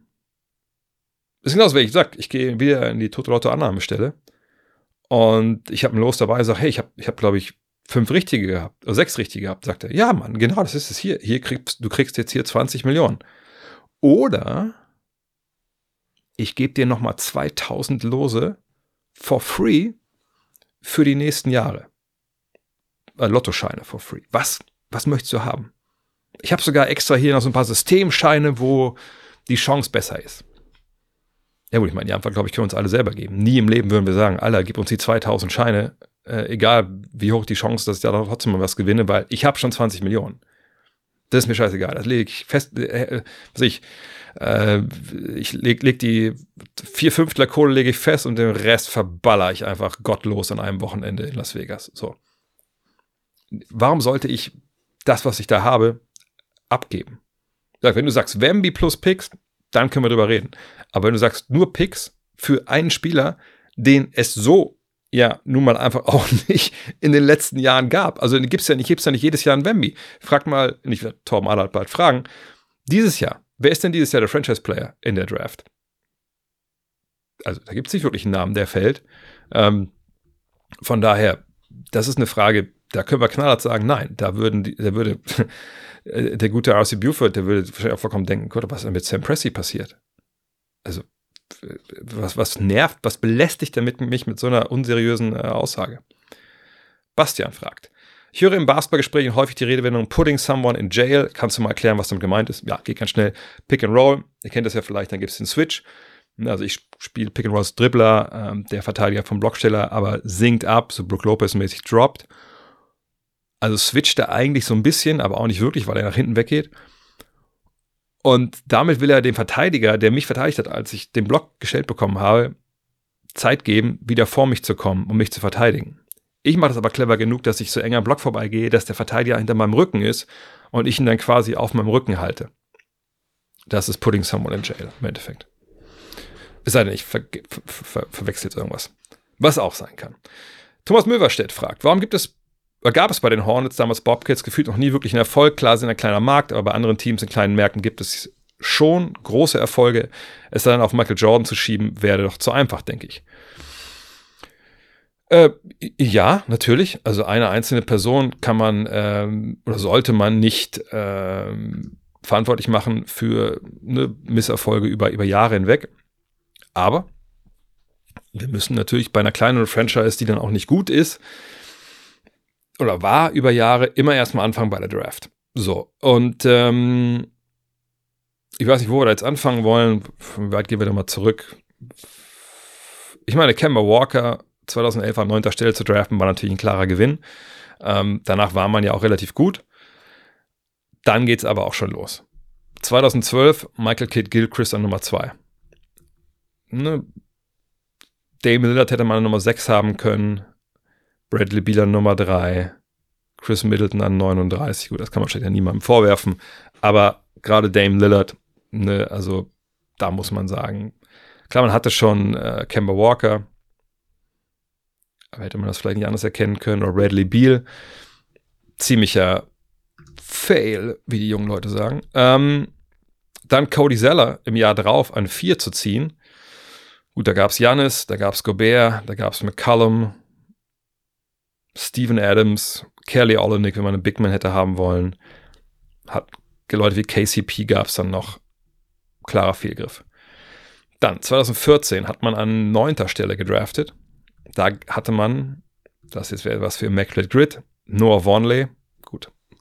Nikola Jokic an 41, wie gesagt, die haben andere Teams auch nicht gezogen, aber Clint Capella, äh, Zach Levine, ähm, gut, Spencer Dinwiddie, Yusuf Nurkic, Jeremy Grant, Bogdan Bogdanovic, Jordan Clarkson, TJ Warren, Darius Saric, Gary Harris, also da gab es einige Jungs, Rodney Hood, auch wenn das alles nicht Superstars sind, die alle besser waren als Noah Wanley. 2015 an neunter Stelle. Frank Kaminsky. Frank the Tank, geile College-Karriere in Wisconsin gehabt.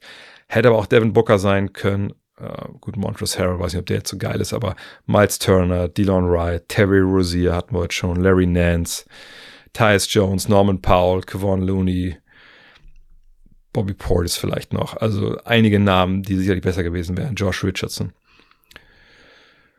2016 hat man an 22. Stelle gedraftet, da möchte ich gar keinen Vorwurf machen. 2017 an 11. Malik Monk.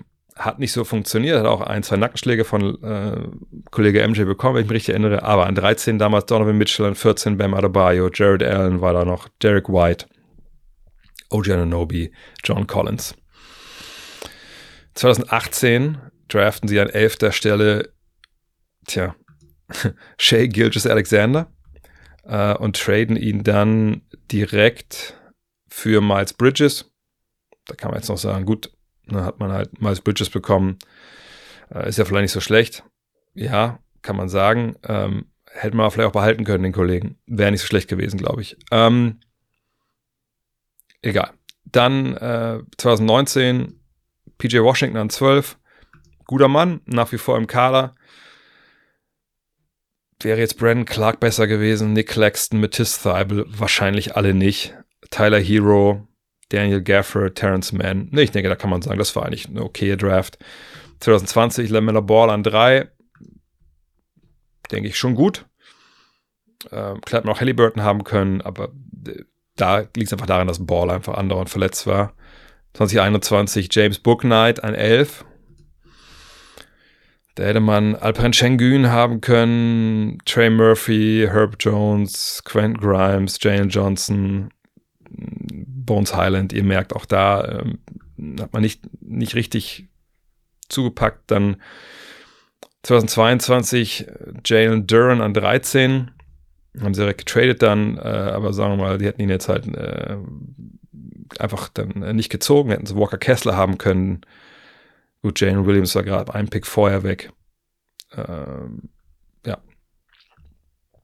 Und dann, ja, zuletzt Brandon Miller.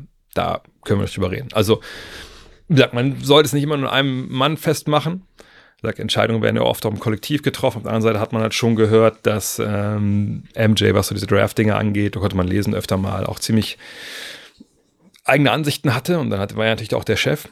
Von daher, ja, noch nie wirklich Erfolg. Sie haben nie es geschafft, das heißt nie, aber ähm, sie haben es nicht geschafft, nachhaltig gut, mal zwei, drei Jahre in Folge, nicht mal unbedingt den besten Spieler an ihrer Position dann noch zu draften, der jetzt verfügbar war, sondern generell einfach mal zwei, drei Drafts in Folge zu treffen. Und das ist dann, wenn du in einem kleinen Markt bist, einfach ein Todesurteil. Weil dann musst du ja über Free Agency oder Trades Leute reinholen und das, da bist du immer, immer im Nachteil dann. Äh, weil du es abgeben musst und Leute überzeugen musst, bei dir zu unterschreiben. Und deswegen war das dann ein Problem. Also die Draft war das Problem, wer immer dafür jetzt dann im Endeffekt ähm, ja, ultimativ zuständig war. Aber ich denke, dass man dabei bei MJ ein bisschen Schuld ablehnt, ist wahrscheinlich auch vollkommen okay. Tony Horn fragt, Tim Duncan war ja damals drauf und dran, nach Orlando zu wechseln und mit Tracy McGrady während dessen bester Zeit bei den Magic den wohl besten One-Two-Punch der NBA neben Shaq und Kobe zu bilden. Denkst du, die beiden während dieser Zeit, in der T-Mac ja noch halbwegs fit blieb, genauso durch die Liga gerollt, wie Kobe und Shaq es damals taten, wäre das sogar unter Umständen das vorprogrammierte NBA Finals gewesen? Auf gar keinen Fall, denn Doc Rivers war damals der Trainer. Bedumts. Ähm, ja, ein paar Jahre sicherlich, weil wir uns erinnern damals, wie der, wie der Osten da aussah. Und es ist ja der Sommer von 2000 gewesen, als diese Idee da in Orlando und da war, damals war das ja noch so. Damals konnte man das, das war, glaube ich, das erste Team, das auch gemacht hat, ne? Den, den Sommer so gestaltet, dass da sich das Jahr vorher hat, hat Doc Rivers dann halt so eine Rumpeltruppe mit Ben Wallace, der noch nicht Ben Wallace war, äh, fast in die Playoffs geführt. Und dann auf einmal hatten sie das Geld übrig. Ähm, und dann hatten ja mit Grant Hill auch verhandelt, und dann aber ne, Duncan und, und McGrady in der Folge. Ich meine, guckt mal an, was für ein Team Allen Iverson da in die Finals gezerrt hat und was, wie die Konkurrenz damals war, die Jahre drauf da mit den Nets und so. Also ich glaube, wenn wir davon ausgehen, dass sie vier Jahre zusammen sind, Duncan und, und McGrady, dass äh, Orlando es auch schafft, da natürlich ein, zwei fähige Rollenspieler zuzuholen, dann sind sie die nächsten Jahre wahrscheinlich komplett in, in den Finals. Also da würde ich mich jetzt sehr, sehr wundern, wenn das nicht so wäre.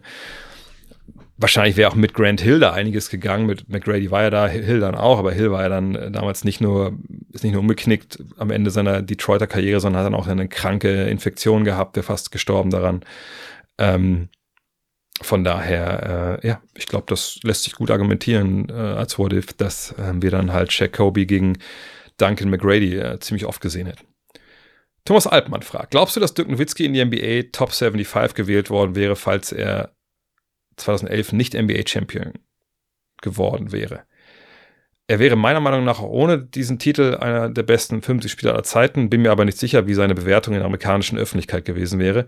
Wäre der Einfluss der Ring Culture und eine fehlende Lobby aufgrund der europäischen Herkunftsweise möglicherweise zu groß gewesen? Fuck. Nein. Also einfach definitiv, hat glaube ich mal ein Fußballer gesagt, nein. Wenn wir den Einfluss der Ring Culture, wenn er so groß wäre, wäre Clay Thompson nie im Leben nicht in den Top 75 gelandet oder Top 76 ja im Endeffekt.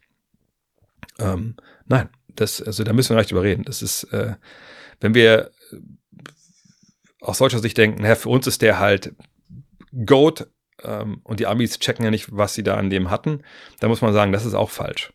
Die Amerikaner haben natürlich nach so den, den ersten Jahren und diesem dieser Kritik, ey, mit dem, der ist zu weich, der nimmt nur Würfe, mit dem kannst du nicht Meister werden, ähm, was ja auch 2006 noch als Narrativ durchaus dabei war und dann 2007 mit, der, mit dem MVP-Titel und dann dem Aus gegen die, die, die Warriors sicherlich auch nochmal einen Höhepunkt erreicht hat. Da muss man sagen, das war natürlich auch 15 Jahre dann vor dieser Wahl oder 14 Jahre vor dieser Wahl. Ähm, das, was Dirk am Ende erreicht hat, und ich muss mal aktuellen Zahlen checken, ich weiß nicht, wo er jetzt momentan überhaupt steht. Also ne, ich hatte das Glück, auch dann vor Ort zu sein, äh, als er dann, äh, ja, einfach, ich glaube, Will Chamberlain damals kassiert hat bei den, bei den Punkten und so. Ähm, das ist ja eine, ähm, das ist ein Status, den er dann bekommen hat. Und es ist eine, eine Stratosphäre, in der er aufgestiegen ist, die aufgestiegen ist. Wie, willst, wie wollt ihr das denn verargumentieren, dass Dirk Nowitzki als sechst bester Scorer aller Zeiten, aller Zeiten in der NBA, dann nicht in den Top 75, 76 gewesen wäre, nur weil er zufälligerweise in Deutschland geboren wurde. Das ist, wie gesagt, das, das, das, das, das ist nicht in dieser Realität beheimatet, dass das hätte passieren können. Auf gar keinen Fall. Auf gar keinen Fall. Ähm, von daher, äh, ja, also sorry, also klar kann man diskutieren, so zum Beispiel jemand wie Dan Issel, der glaube ich nicht Top 75 war, ne? ähm, weil ne, die NBA natürlich auch nur auf die eigenen Punkte schaut. Der war glaube ich auch irgendwie Top 15 oder sowas. Oder ist der doch Top 75? Ich weiß es gar nicht. Ich suche das mal kurz nach. Dass ich Dan Issel jetzt hier krank, äh, krank Unrecht tue. Ne, Dan Issel ist nicht mit dabei. Ähm, äh, Shoutout an alle Dan Issel Ultras an der Stelle. Ähm, Ne, also wie gesagt, das, das, das ist, ihr seht das so gut und böse. Also auf gar keinen Fall wäre er da jetzt nicht mit dabei gewesen, äh, wenn er diesen Titel nicht gewonnen hätte. Das, das müssen wir ganz klar sagen. Äh, ich weiß, ehrlich gesagt, weiß ich gar nicht, was ich dazu sagen soll. Dirk ist einer der besten aller Zeiten. Dirk ist eine absolute Legende, auch in den USA. Dirk wird in den USA genauso gefeiert wie hier mittlerweile, würde ich sagen. Ähm, also von daher, da müssen wir gar nicht drüber. Das, also es gibt kein Szenario, in dem er ohne seinen Titel nicht in dieser Liste aufgetaucht wäre und äh, auch, auch nicht in der Top 100 und Top 150 und was da nicht noch alles kommen mag. TR. fragt, oder T.R. fragt, was kann der Basketball vom Handball lernen? Äh, ich denke mal, es geht wahrscheinlich darum, dass gerade die EM läuft äh, und wahrscheinlich gut Party. Ich habe ehrlich gesagt nichts davon gesehen. Ähm, ähm, und das ist ja wie auch gefühlt alle paar Jahre ist ein großes Turnier in Deutschland. Ähm, ich weiß damals die WM, als man Weltmeister geworden ist, war ja auch in Köln. Ähm, und das ist cool, gar keine Frage. Es ist top. Äh, aber ich wüsste ehrlich gesagt nicht, was man vom Handball lernen soll. Also der Handball ist jetzt ja, was so den, den Stellenwert in der Öffentlichkeit angeht. Ähm, also ich, ich glaube, also wenn man mal schaut, ich, ich habe das auch gestern rausgesucht, genau. Wir haben äh, beim Handball 700 also laut letzter verfügbarer DOSB-Statistik haben wir 736.736 Aktive. Das ist im Vergleich zu Basketball 242.344. Natürlich, sagen wir mal, roundabout dreimal so viel. So. Ähm, würdet ihr jetzt denken, dass in der öffentlichen Wahrnehmung Handball dreimal so stark präsent ist wie Basketball? Mhm. Möchte ich ehrlich sein? Nein. Ist jetzt, wenn wir gucken, was in den letzten, also was 2023 diese Zahlen halt vom Olympischen Sportbund, was die hergeben, ähm, dann äh, ist jetzt so, dass Handball krank boomt oder so. Also Handball hat einen Zuwachs an Mitgliedern gehabt, 2,35 Prozent. Basketball 12,4 Prozent. Ist jetzt, ähm, ist jetzt so, dass der Handball, keine Ahnung, medial einfach äh, viel besser aufgestellt ist als, als der Basketball. Und beim Basketball müssen, also da gibt es einen großen Unterschied. Einen Vorteil haben die. Alles, was, glaube ich, im Handball momentan Relevanz hat, läuft bei deinen. Äh, was Basketball angeht, wenn wir jetzt nur auf den deutschen, die deutschen und europäischen Basketball gucken, weil Champions League und sowas ist auch alles bei, also handballmäßig ist auch alles bei deinen. Da hat Dein natürlich jetzt im Basketball ähm, auch die Champions League und die BBL. Euroleague äh, Eurocup ja, glaube ich, auch und Nationalmannschaft läuft bei Magenta Sport. Und die Standortvorteil von Dein, die können sagen, hey, Home of Handball, kommt alle her, guckt bei uns alles an, kostet gar nicht so viel Geld. Und das ist natürlich cool. Cool für alle, die, die das gucken wollen. Basketball ein bisschen schwieriger, weil es sich alles so splittet. Auf der anderen Seite kann man ja auch sagen, gut, die Basketball-National- äh, äh, oder Länderspiele sind ja auch alle frei empfangbar, also ob man jetzt Magenta hat oder nicht, das kann man ja auch so sehen. Ähm, von daher sagen wir mal, Zuschlag an Handball. So, aber ähm, ist Handball jetzt präsent? Also auch in eurem täglichen Leben? Also, ich meine, wenn ich, sowas fällt mir natürlich dann immer auf, wenn ich dann kann, jetzt hier in Wolfsburg durch die City-Galerie gehe und da ist ein neuer Intersport aufgemacht und da steht im Schaufenster dann, standen jetzt lange irgendwie so Mannequins mit, mit Basketballen in der Hand. Jetzt war es ein Football. Ich habe da keinen Handball gesehen. Ich wüsste nicht, wo Handball außerhalb jetzt von, von, seinem, von seiner Sportnische, weil wir sind alles Sportnischen außerhalb vom Fußball, wo Handball für irgendwas anderes steht also für, keine Ahnung, für, für, für Coolness oder irgendein Lebensgefühl oder so, tut's halt nicht. Ne? Es ist halt ein Sport, wie Basketball auch ein Sport ist, nur Basketball strahlt natürlich noch ein bisschen andere Bereiche ab, eben durch das, was wir aus USA auch dann natürlich vor allem mit, mit, mit, mit Basketball ver verbinden. Äh, es gibt Freiplätze im Basketball, Handballfreiplätze, gut, kann man sagen, das sind die Fußballfreiplätze, da kann man auch Handball drauf spielen, ja, geht sicherlich auch. Also nein, ich glaube nicht, dass man da viel von lernen kann. Ich weiß nicht, was so die Nachwuchsförderung angeht oder generell die Organisation der, der HBL heißt die, glaube ich, ne? Da bin ich nicht tief genug drin. Äh, auf der anderen Seite ist Deutschland gerade Weltmeister geworden in einem Sport, wo das nie im Leben irgendwer hätte gedacht, gedacht hätte, so. Ähm, Handball, wenn die Weltmeister wären, dann denkt man, ja, ist ja auch die beste Liga der Welt bei uns hier zu Hause beheimatet, ist ja eigentlich ganz gut. Also sollten wir vielleicht auch alle paar Jahre mal werden, weil wir einfach auch 736.000 Menschen haben, die da spielen. Also ich wüsste ehrlich nicht, was man davon lernen kann. Klar kann man jetzt sagen, wieso haben wir da, aber dann, vielleicht sollten wir dreimal so viele Mitglieder haben. ja, das kann man natürlich gerne sagen, aber dann kommt man natürlich immer an den Punkt, wo es auch um die Tradition geht. Und ähm, wenn du über Jahrzehnte Handball würde ich mal so ein bisschen mit als urdeutsche Sportart bezeichnen, äh, da halt Sachen sich weitertragen und potenzieren und ne, dann hast du natürlich einen, einen, riesigen Vorteil, den wahrscheinlich auch ein anderer Sport nicht unbedingt aufholen kann, egal was für ein Boom da ausgeht.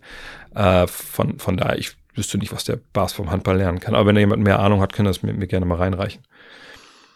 Fabian Sternke, du hast im Fragenstream dann eine deutsche Basketball Hall of Fame angesprochen. Wer wären deiner Meinung nach die ersten, die man aufnehmen müsste, also aus dem kompletten Pool an Spielern, Trainern, Schiedsrichter, Teams und Förderer des Sports? Die Frage ist zu groß hier. Ähm, weil, ähm, obwohl, wenn ich, wenn ich fünf Mann, und ich muss ich sagen, mein, mein Wissen, äh, ich, ich will nicht sagen, ist, obwohl, klar, ich weiß, jedes Wissen ist begrenzt, meins natürlich dann auch. Ähm, wenn ich jetzt mich entscheiden müsste für fünf Leute, die, die ich aufnehmen würde. So nach Motto so Starting Five mäßig, jedes Jahr werden fünf Leute aufgenommen. Ähm, da muss ich sagen, sind mir, ich, ich kenne zwar ein paar Namen so aus der Pionierzeit in Deutschland, aber da würde ich mir jetzt nicht zutrauen, jetzt hier ad hoc die Arbeit von einem ähm, die Arbeit von, von, von, von den Gründern so zu bewerten. Ne? Weil da wurde ja viel, viel Pionierarbeit damals an den Universitäten etc. Äh, geleistet. Wenn es jetzt um die Zeit geht, die ich wirklich auch erlebt habe. Und auch da ist ja auch ein Problem. Ne? Also meine Erinnerungskultur reicht dann in der Regel dahin zurück, was ich selber erlebt habe, also seit 88. Und mit so Bits und Pieces, die ich halt weiß von früher, Holger Geschwindner, ne, Kapitän der 72er Nationalmannschaft, ne, klar, ähm, dann aber auch ähm, natürlich ähm, Mentor von Nowitzki, natürlich ein Name, der mir auch geläufig ist, äh, der wahrscheinlich auch hier rein müsste, aber ich weiß natürlich jetzt nicht, ich meine, Klaus Zander, gegen den habe ich in Köln stellenweise im Sommer, als sie noch mit ihrer, was war das dann, wahrscheinlich Ü50, äh, wenn die da sich vorbereitet haben auf ihre Meisterschaften, haben wir gegen die gespielt, das war auch echt krass, weil die einfach wahnsinnig gut waren, noch in dem Alter.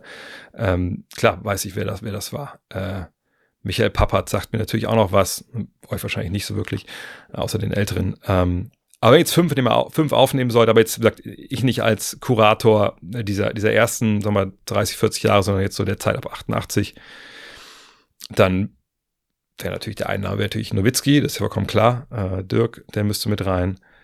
Dann würde ich aber sofort Svetislav Pesic mit reinnehmen, weil ich denke, der, das, also, ja, der ist auf jeden Fall dabei. Das ist vielleicht sogar die prägendste Figur ähm, dieser Zeit im deutschen Basketball, nicht nationalmannschaftsmäßig gesehen. Ähm, dann als nächsten Boah, das ist echt, ist echt schwierig, weil wenn man auch wirklich auch so, so Schiris und so mit, also die Frage ist halt immer, ist so ein Hall of Fame, wo man dann sagt, okay, was ich hier, eine Contributors sind hier und dann Spieler und Trainer, also wie, wie, wie will man das so, aber einfach mal so wild durcheinander jetzt wahrscheinlich. Also die beiden, Pesic, Nowitzki, ähm, dann würde ich wahrscheinlich jemanden wie, vielleicht einen Älteren auch dabei nehmen, wahrscheinlich jemanden wie wie Klaus Zander, ja, wohl. Naja, die, die Zeit weiß ich auch nicht, nicht, nicht genug, ob da nicht jemand anders noch wichtiger war. Ähm, ich muss überlegen. Teams würde ich auch zum Beispiel gar nicht aufnehmen. Obwohl auch Teams, komm, dann nehmen wir das Team. Dann wir das vielleicht alles durchdeklinieren. Also ein Trainer und Spieler haben wir schon. Ein Team würde ich äh, das Courage Cup äh, Siegerteam der, der Berliner nehmen, von 93 war das, ne? Dann haben wir drei Förderer des Sports. Förderer des Sports. Ähm, Förderer des Sports. Das ist natürlich jetzt ein breiter Begriff. Äh, Im Basketball, ich weiß nicht, ob so viele Leute so verdient gemacht haben als Förderer. Ähm, da fällt mir jetzt ehrlich gesagt relativ wenig ein. Es wäre wahrscheinlich irgendein Funktionär dann. Klar kann man sich leicht machen und sagen, hier äh, Roland Geggos oder, ähm, oder Ingo Weiß, aber das es wäre ein bisschen zu on the nose, da die Präsidenten zu nehmen. Ähm, als Förderer des Sports würde ich vielleicht, da, ich weiß nicht, ob ich da jetzt auf, auf, auf, auf die Nuss kriege, aber da würde ich vielleicht Dirk Bauermann nennen, weil ich mir denke, dass er ja in der Zeit, als er dann Nationaltrainer war, der Job ja anderer war als jetzt. Also es ging ja dann viel mehr auch darum zu sagen, hey, was für neue Strukturen ziehen wir ein? Und ich meine mich zu erinnern, es kann auch sein, dass er jetzt falsch liege, äh, dass er da großen Einfluss auch hatte, auch in Sachen NBBL, JBBL, diese ganze Neustrukturierung, Pro A, Pro B. Also wer immer dafür hauptverantwortlich war. Ich sage jetzt auch mal Dirk Bauermann, äh, aber kann sein, dass er falsch liege. Dem würde ich das, äh, dem würde ich mit reinnehmen für diese Zeit. Und dann als fünften Schiedsrichter, hm, ich weiß gar nicht, ob Hall of Fame Schiedsrichter, fände ich jetzt ein bisschen schwierig. Ich würde wahrscheinlich noch einen Spieler oder einen Trainer mitnehmen. Ich überlege gerade, ähm, wahrscheinlich, wenn es jetzt um diese ganze Zeit geht, äh, seit damals. Und jetzt aktive Spieler würde ich nicht nennen wollen. Hall of Fame, sagen wir, fünf Jahre nicht, nicht gespielt oder fünf Jahre in Rente. Das muss ja auch, glaube ich, dann eingehalten werden. Wahrscheinlich bin ich aber noch bei Detlef Schrempf. Ähm, ja, ich denke, das wären dann die fünf, die würde ich dann nennen. Aber das ist, wie gesagt, jetzt sehr ad hoc alles. Das ist, aber das ist ja das Ding, ne? um sowas halt wirklich richtig zu machen, muss man halt hingehen und muss wirklich ähm, da ne, die Quellen studieren. Deswegen ist, also noch vielleicht ein Satz dazu.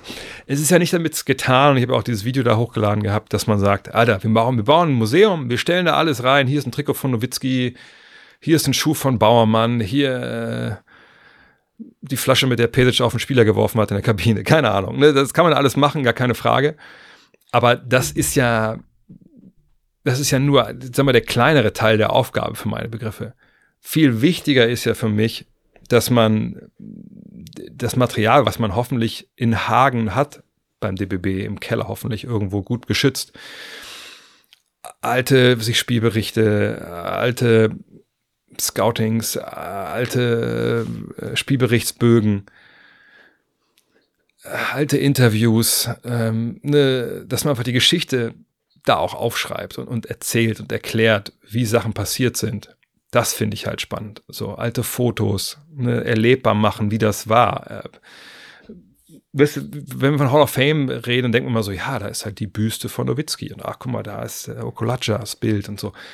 Auch alles richtig, soll alles auch da sein, aber ich finde viel interessanter, ich habe zum Beispiel für, die, für den Bayern-Podcast, als ich das noch gemacht habe, habe ich mal einen Podcast gemacht, eine Folge mit äh, Herren, also mit älteren Herren, ich das auch mit aller, äh, allem Respekt, die damals mit den Bayern, glaube ich, in den 50ern den DB-Pokal gewonnen haben. Und wenn die so ein bisschen erzählt haben, wie das früher war, ne, sowas, so Tondokumente, von mir ist auch kleine Filme, mit Holger Geschwindner, wie er erklärt, wie 72, wie sie zum Beispiel das Attentat erlebt haben und solche Geschichten. Das finde ich, das muss da alles mit rein. Das ist viel, viel mehr als nur, ah, wir küren mal die besten und wichtigsten Leute äh, im deutschen Basketball.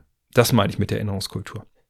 Wichtige Szenen, sich Demirels Korbleger damals zum, was war es, zum Pokalsieg. Das, äh, das, das, dass man das Halbfinale gegen, gegen Jugoslawien damals 2002 nochmal ganz gucken kann. Solche Sachen. Man braucht da halt wirklich einen Kurator, man braucht wirklich ein Museum. Das fände ich halt schön. Egal.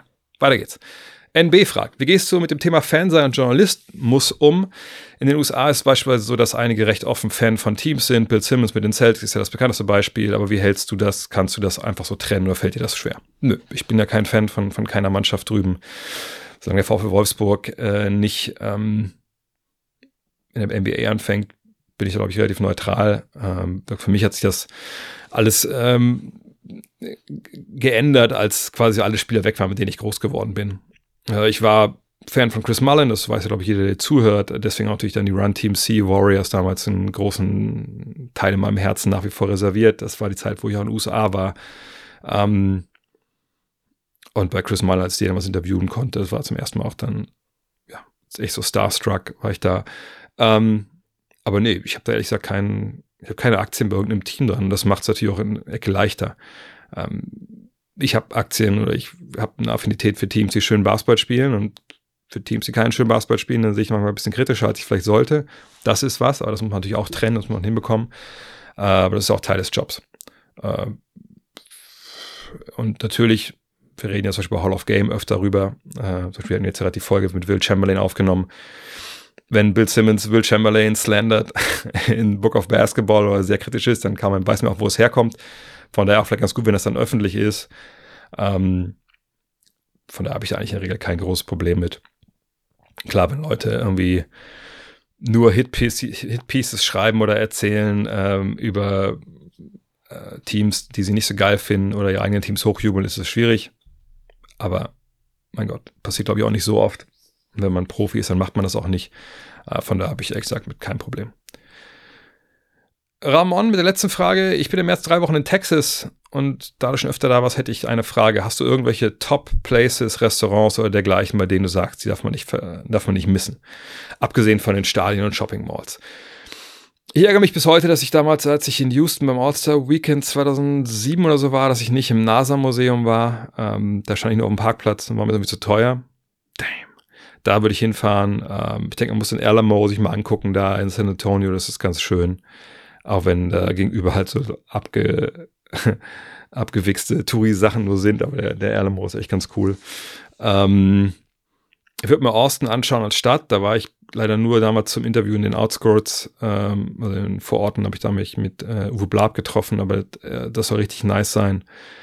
In Dallas gibt's ja dieses, äh, diesen Arts District, das Bishop Arts District, da würde ich hingehen, da gibt's ähm, Goodfellows ist ein cooles Restaurant dort oder so ein Café. Dann gibt's äh, das, wie hieß es, Smokehouse? Müsste mal gucken, da gibt's echt so geiles Brisket, da kann man halt nur nicht drin essen. Wenn er drin ist, dann stinkst du drei Wochen danach. Aber schmeckt gut. Ähm, ansonsten Texas bin ich ein bisschen ungeleckt, beleckt, ehrlicherweise, weil wenn wir in San Antonio und Houston waren, da war das meistens nur kurz. San Antonio war ich mal zu den Finals, klar, aber da war dann auch viel Arbeit und immer nur quasi Halle und, und Hotel. Uh, Houston, was ich weiß, sich nicht lohnt, ist zum Golf runterzufahren. Das ist ziemlich läppsch da, der, der, der Strand.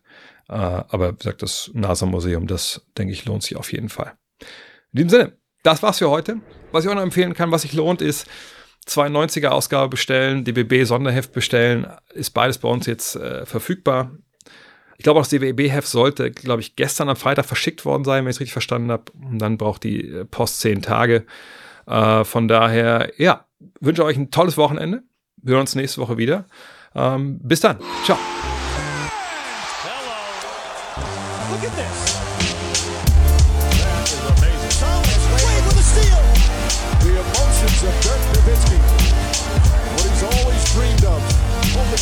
Chance after the bitter loss in 2006.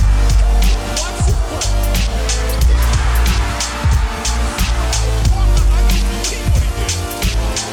That is amazing.